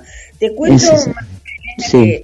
que estuvimos presentes por primera vez como movimiento en construcción, como asociación en construcción, feministas y aliadas, en, en la dirección de políticas de género, que nos fue extendida la invitación para participar de, muy bien. Y la vimos a Vivian Beer representando. Sí, sí, sí. Sí, sí, porque yo ya dejé, estaba, yo voy, yo iba siempre, pero bueno, como te digo, cuando uno pide licencia tiene que ir dejando en cada espacio que ocupa, ¿va? Tiene que ir dejando gente. Ahí quedó Vivian en el observatorio. En el movimiento de mujeres quedó María Eva. En, Viste, vamos, vamos así repartiéndonos. En la campaña Laura, Ciraudo, bueno, así, viste, nos vamos repartiendo porque si to- todos los espacios que ocupaba yo no tenemos por qué dejarlos porque es una licencia, viste. Así que no es que salimos. Así que si la viste a Vivian, bueno, vos participaste muy bien. ¿Y para qué estoy contando yo algo que no estuve? Eh, sí. Muchos lugares, hermosa. No, ya sé, pero eh, yo porque me igual me, me- las chicas me llaman y me dicen ya hablo de esto, de esto, de esto, pero bueno, ¿qué te pareció el espacio? A ver, Me pareció a raíz de, mm, de otras participaciones en otros ámbitos, me pareció como muy eh, mesurado, si me permite la palabra. O sea, no- claro, era mucho tiempo, con pausas, incluso la, la coordinadora preguntaba, ¿alguien más quiere hacer una pregunta o pasamos a otro tema? Eso, ¿no? Así como eh, ansiosas por expresarnos, porque se nos eh, ponga en, en cuenta en el documento o en el, en el, en el acta para con nuestro pensamiento, ¿no? Es un poco como más vertiginoso. Me pareció como muy, muy tranquilo, muy bien organizado, digamos. sí, es decir, es, vos tenés que pensar que ese espacio está compuesto por funcionarios también. Claro, esa es la diferencia. Esa es la gran diferencia. Están acostumbradas a la- No, y que tampoco las podemos salir a viste, Ay, no, no- no, como si yo me pusiera sentara en, no sé, en el Consejo Deliberante me pusiera a pelear con, qué sé yo, con, con- no, no corresponde, viste, es decir, uno se mesura y habla con, de otra manera, en los movimientos mujeres habla con mayor libertad. más viscerales. sí, sí, sí, sí, sí. María Elena, ¿tenés alguna otra cosa que cabe destacar hoy? No, eh, si, eso quería dejarles dicho de que venía, la próxima viene María Eva, ya le dirás vos que, que de qué hablar y bueno, nada, por ahí yo dejar en, leí una nota, bueno, no, en realidad lo voy a, lo voy a, te lo voy a dejar eh, hecho, ¿querés? Así Bueno, hacemos, así todas las eh, miércoles escuchan mi voz y no me olvidan. Ah, Ah, perfecto, no, no, no, vos no sos muy olvidable que digas. así, no, así- La- que lo mires, no sos una mujer olvidable. Gracias. Bueno, gracias, un cariño y a cariño Guillermo también. Gracias. Ya, pero, pero espero pronto poder reír. ¿Eh? Por supuesto. Bueno, Muchísimas gracias. un besito. Así pasó por la María Elena Gutiérrez, de género de la CTA Autónoma.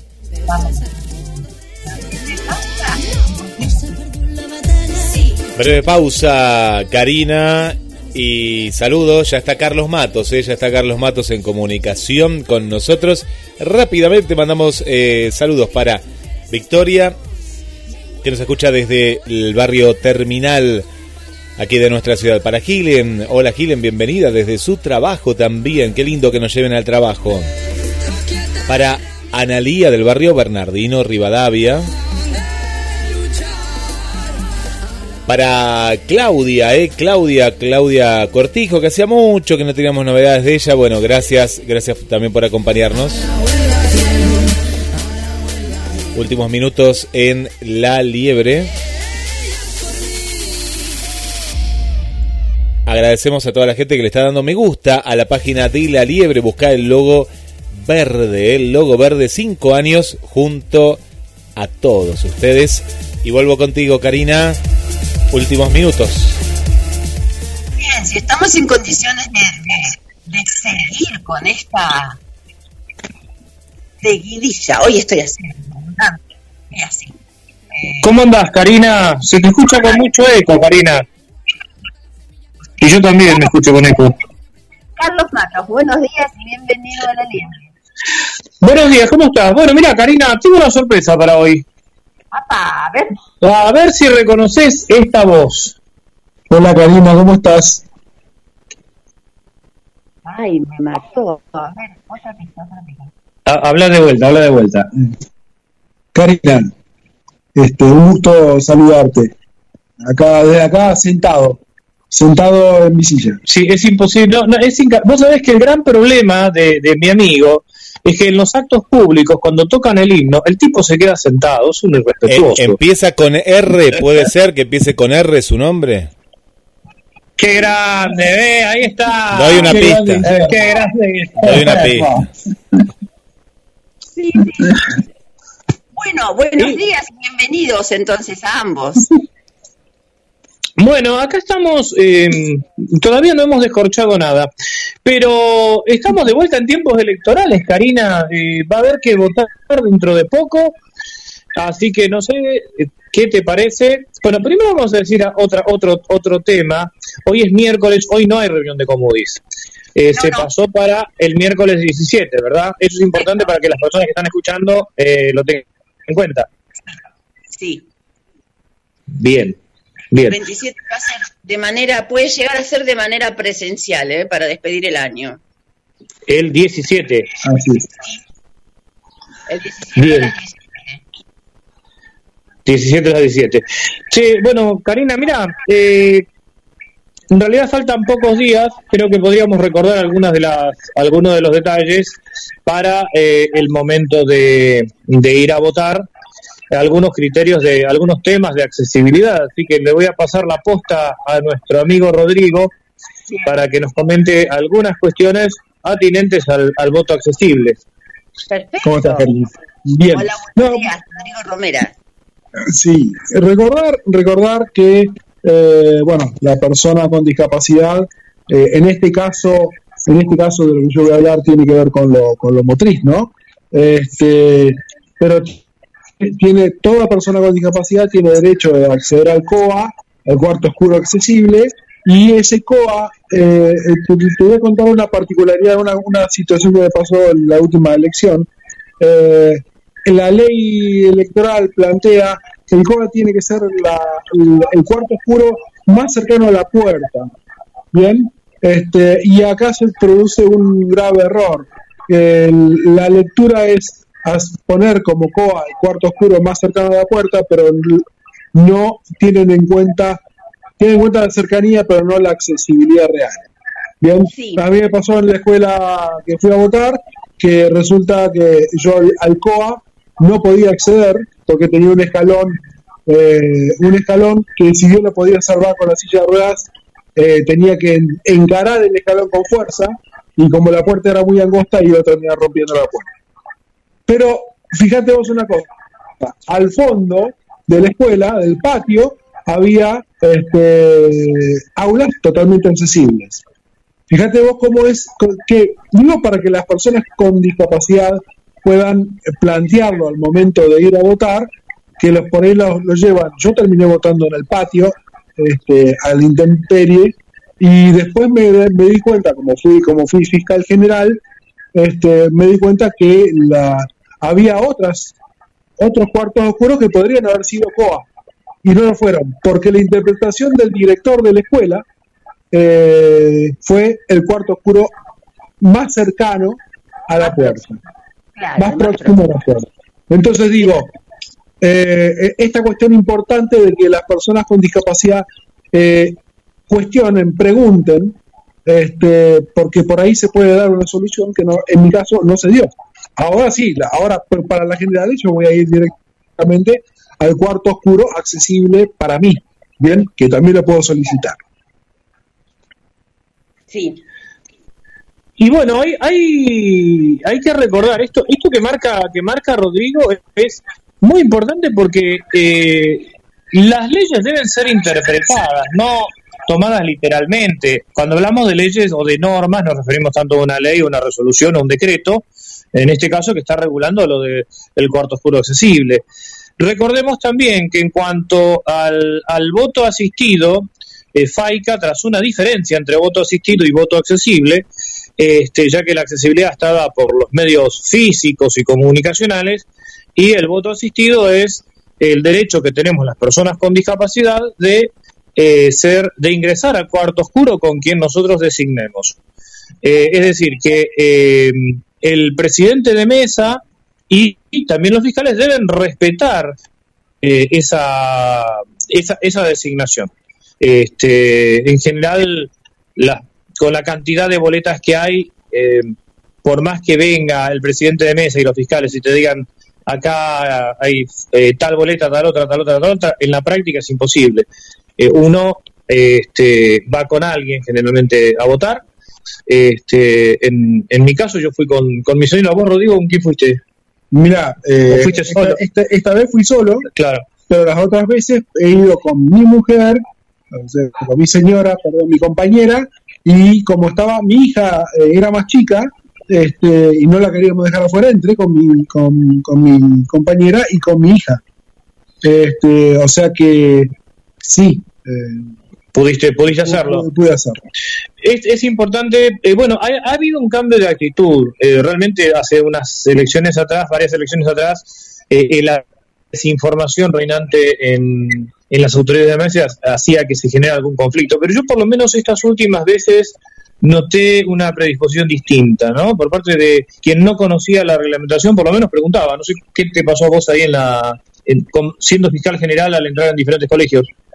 Sí, la verdad es que, que hubo mucho más eh, eh, comunicación. Este, de hecho, esto que me pasó a mí específicamente en la que escuela que fui a votar, este, mm, eh, el director de la escuela eh, lo entendió y bueno, ahora veré el resultado ahora en las generales, pero también hay otra, o- otro tema, eh, también sigue habiendo, inclusive en los mismos este, responsables, sigue habiendo muy poca información. De hecho, no teníamos en claro, por ejemplo, si nosotros como fiscales generales podíamos, éramos fiscales generales solamente del establecimiento donde estábamos o si podíamos ir a los demás este, eh, colegios, este, a los demás establecimientos, y de hecho yo de- decidí por motu propio este, ir a los demás colegios y nadie me dijo que no. Ninguno de los, de los directores de las escuelas o- o delegados de alguna manera en la votación este, me dijo que yo no podía estar como fiscal general.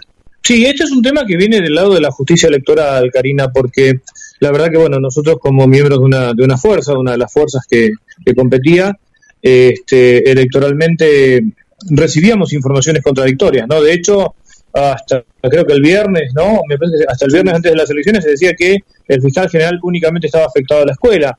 Eh, pero bueno, de hecho, nosotros teniendo, eh, siendo una fuerza chica, bueno, Rodrigo tomó esa determinación, pero después nos dimos cuenta que otras fuerzas también hicieron lo mismo, y bueno, hay, hay como una zona gris ahí, ¿no? Eso, eso también está bueno tenerlo en cuenta. ¿Cómo andamos con el tiempo ahí, Karina? A lo mejor ya tenemos que ir descorchando.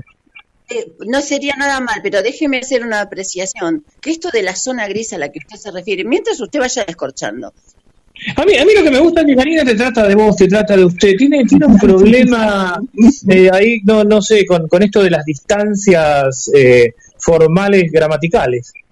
es porque lo quiero, pero lo quiero lejos, pero lo quiero, pero lo quiero lejos. Ah, bueno, bueno, bueno, está bien. Está respecto bien. a la zona gris esta que usted hacía mención recientemente, eh, creo que es también parte de la toma de conciencia que está, estamos, estamos eh, no sé si sufriendo o, o transitando las personas con discapacidad, de hacer visibles aquellas necesidades que nos atañen, porque sin ir más lejos, recuerdo que la elección pasada eh, fue... eh, recuerdo Sí, le fue filmado por varios usuarios de silla de rueda, de bastón canadiense, de bastón de ayuda, de guía. Eh, en una ocasión, incluso recuerdo que hubo alguien que no le entraba la silla por la puerta y sacó una rueda auxiliar y de esa forma pudo pasar. Bueno, espera, te voy a, te voy a, te voy a presentar, te voy a presentar a la persona a la que haces mención, Rodrigo Romera, eh, contá tu experiencia. Sí, eso fue en la escuela, en el, en- ¿cómo se llama? En San Alberto, donde el, la, la puerta del, cuarto oscuro era, este, era angosta, bien, pero era la única, la única, o sea, le habían determinado como cuarto oscuro ahí en, en el colegio, pero resulta que mi silla tenía 67 centímetros y por suerte, por suerte, tenía justo una silla de ruedas que tiene una rueda que se llama, tiene un botón que se llama de quick release, que es para extracción rápida de la rueda, y por eso este, me, sac- me, me sacaron la rueda y yo pude, pude entrar. Porque tenía un kit de motorización que permitía que yo pudiera moverme con una rueda menos.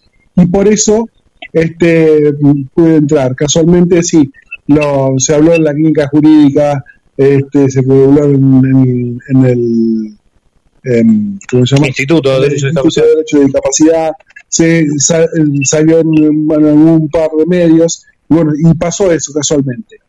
In- Incluso en la liebre fue nombrado dos veces este hecho. Con, con Claro, pero sin embargo, sin embargo, no recordás a quién, eh, con quién ocurrió. Está bien que nos quieras tener lejos, Karina, pero no, no hasta tal punto de, que- de no reconocer este, a los colaboradores del programa. No, no, yo no quería exponerlo porque no sabía si él quería ser eh, nombrado, pero yo sabía. Si vi la filmación. Usted no la vio, yo la vi. Ah, claro, sí, me imagino que usted habrá visto correctamente. Bueno, Karina, hay, hay muchas anécdotas. ¿Cómo? No me, venga a correr, con eso porque yo la vi. No, no, yo me imagino que sí. No, no, jamás pondría, jamás pondría en duda. Sí, Karina, antes, de- antes que se vaya calentando el vino, o mientras tanto, pero que no se caliente mucho, eh, no, no sé realmente mm, si vos comentaste algo de lo del día 3 de diciembre. Hasta ahora todavía no, pero una oportunidad para que lo comunique. Bueno, comunícalo nomás, nosotros te permitimos, bueno, la conductora del programa es autorizada por los colaboradores a que comente la noticia del 3 de diciembre. Me encanta que me sumen a este espacio tan productivo. Muy en bien. que Bienvenida, bienvenida Karina, bienvenida a la liebre. ¿eh? Muchísimas gracias. Estamos lanzando la comisión organizadora del el evento de visibilización del 3 de diciembre para esta próxima fecha, este próximo mes que está viniendo, pero para esto nos vamos a tomar todo el mes. Todo el mes para proyectar eh, la creación de dicho evento que va a ser, ya tiene sede, es en el espacio de la Biblioteca Parlante de Mar del Plata, creo que es la Plaza Peralta Ramos, si no me equivoco, en el día mismo 3 de diciembre, que es viernes 3, y aproximadamente el horario va a ser a confirmar. El espacio ya lo tenemos, tenemos eh, un, un grupo de WhatsApp que está eh, craneando el evento y en el que se van a poder sumar su- solamente con el, el enlace. Y se está permitiendo dos o tres integrantes por organización para que sea de común acuerdo entre todos que lo craneemos, porque lo que necesitamos es Me, comentaron que ya estás, me comentaron que ya estás arreglando algo con San Pedro para que el clima acompañe, que corran un poco las nubes, ¿no? Que no, no haya dificultades. Por supuesto. Vamos a hacer como ese 25 de, mayo o 9 de julio, con, con paragüitas. Por si hay sol o por llueve. De todas maneras, no, eso dicen que fue el 25 de mayo. Este, según lo, por lo menos la, lámina de anteojito que yo tengo por ahí, no sé, Rodrigo, si vos te queda alguna de esas láminas que estaba el cabildo, este, en la mente. en la en, mente. en la- en la mente. Aunque dicen, dicen que en esa época no había paraguas, ¿no? Dicen que no había paraguas, es verdad. Dicen que no había paraguas, pero, pero lo que era la visión de futuro de la gente de Mayo, que consiguió poner paraguas en la iconografía del, del 25. De, de todas maneras, está, eh, en caso de, de- de mal tiempo, también tendríamos que decir que eh, está la, la- la biblioteca parlante, o sea, la gente se puede refugiar ahí. La cuestión es que después, bueno, eso como vos bien decías, Karina, está la cuestión del aforo. Así que es un tema para, para charlar, pero, pero bueno, en principio no habría ningún, eh, ningún factor exógeno. ¿Eh? ¿Qué le parece esa palabra, Karina? La aprendí de usted. Eh, ningún factor exógeno que interrumpa el acto. ¿Cómo me Sí, además, si llega a llover, si llega a llover, este, que se mojen. Claro, sí, es que se mojen, está, está muy bien. Si al fin y al cabo es un fenómeno natural. Y en verano. Y en verano, casi casi en verano, así que, verano. claro. Este, Volviendo al tema, y disculpe que lo interrumpa, ¿es posible encontrar el enlace de WhatsApp para sumarse más o menos uno, dos o tres integrantes por organización en la página de Movimiento Feminista? Si no, puede pedirlo al teléfono 223 550 2316 y Bueno, lo que te diría, Karina, mandanos de vuelta el enlace, porque vos me dijiste, ahí está el enlace para sumarte, y yo la verdad que no sé si eh, con estas actualizaciones o qué, pero no, no, no, no hubo forma. Así que, ¿cómo? Así que bueno, man- mandanos acá este, a- al protagonista de, de la rueda sacada, este, y a mí, así, así podemos interactuar. Che, eh, eh, eh, Guillermo se está tomando todo el vino, yo te cuento, ¿eh? No, Guillermo le está dando a las milanesas porque hoy cocina Carola, Carola de, de Delivery Autódromo, así que está medio atorado, por eso no habla. Ah, con razón está tan silencioso. Un poco de vino para que traiga la milanesa. Traigan el vino, ¿no? El, vi- el vino siempre lo trae Carlos, en este caso Rodrigo capaz que lo, lo asesora también, eh, pero sí, muy ricas. A ver, Rodrigo, ¿qué, qué descorcha, Rodrigo? ¿Qué, el otro día, eh, generalmente, cuando termina el programa, cada uno de nosotros descorcha algo, este, algún cabernero, algo así, pero bueno, ¿vos qué descorcharías hoy? Y yo, yo descorcharía un Malbec. Este, yo soy más amante del Malbec y don Carlos es más amante del, del Cabernet. En realidad yo soy amante de cualquier vino que venga a la mesa. Claro, del vino que vino. Sí, sí. Y de lo que está por venir también. Andamos incursionando. Yo sigo atrás de los corcholatas. ¿Qué querés que te diga? ¿Detrás de qué? Corcholata. Corcholata. Vino, Ah, vino no, en porque... de- no, está bien, el vino en lata. No, no, no, porque se la escuchó a, a, a Karina como si se hubiera metido ya en un barril, ¿viste? Estaba como dentro de la bordaleza con ese eco. Dijimos, bueno, no, no, no puede ser algo tan tremendo. Sí, esto del vino en lata, y hay vinos de marca en lata. Yo, la verdad que no, no, no, no sé, no, no sé si lo consumiría. Me comentaron que no vamos a dar marcas, ¿no? Pero eh, bodegas muy reconocidas que están eh, vendiendo vino en lata. Aparentemente es para competir con el mercado de la cerveza, pero no sé si es eso o es abaratar costos, no, no sé. Yo creo que es abaratar costos, de hecho, eh, previo a eso, este, ya empezaron a sacar los corchos y, y ponen en muchos vinos, la gran mayoría de los vinos, le están poniendo tapa rosca metálica. Sí, vuel- vuelve la tapa rosca y además qué cosa rara fue cuando sacaron el corcho y empezaron a poner los corchos de plástico, ¿no? Este, Es que el corcho que viene del, del alcornoque, el alcornoque es una, un, árbol eh, con, que se hace con la corteza del alcornoque, se hace el corcho. Lleva 39 años para poder recién sacar un primer corcho. ¿Bien? Y después 8 o 9 años más para cada vez que se vuelve a sacar. Eh, y los dos grandes productores, este, el, el- el primer, el único productor, perdón, porque hay otro que no me acuerdo, pero que no tiene la, la cantidad de producción que tiene, este es, es Portugal. Este, que produce el alcornoque. Después, eh, no hay casi productores de alcornoque para esta cantidad, para esta demanda, ¿no? ¿Qué le pareció el dato de acá de nuestro amigo? Y me gustan sus amigos ilustrados, Carlos Matón. Muchísimas gracias por este aporte. Karina, nos vamos a despedir porque realmente te escuchamos que estás ahí debajo del tonel y no se te entiende mucho. Eh, espero que esto, bueno, eh, puedas retirarte de la radio en condiciones.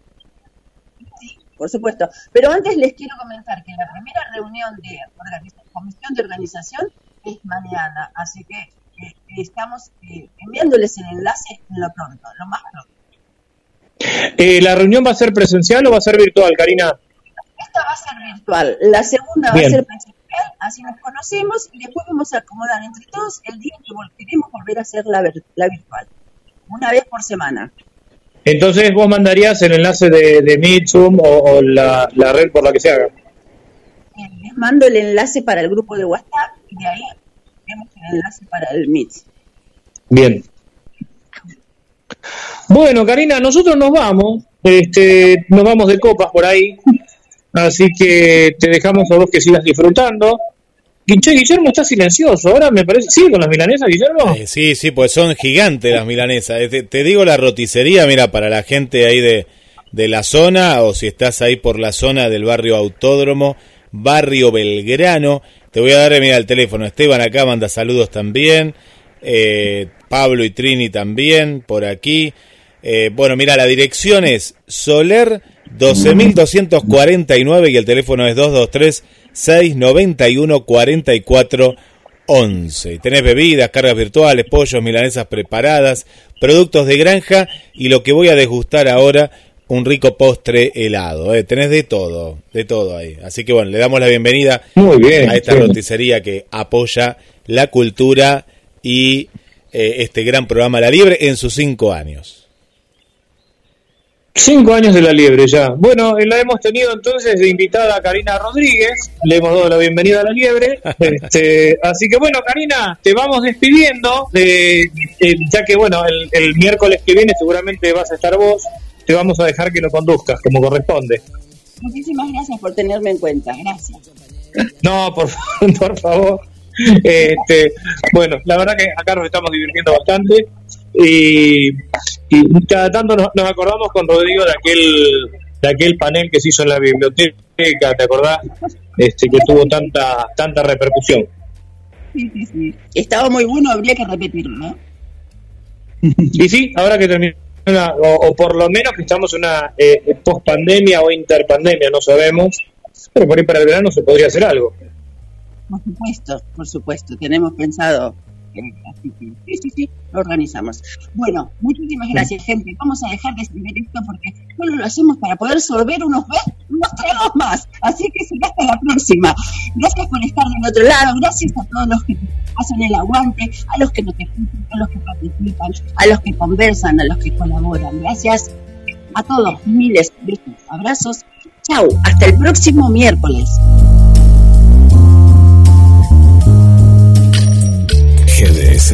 La radio que nos une. Radio que buscabas. www.gdsradio.com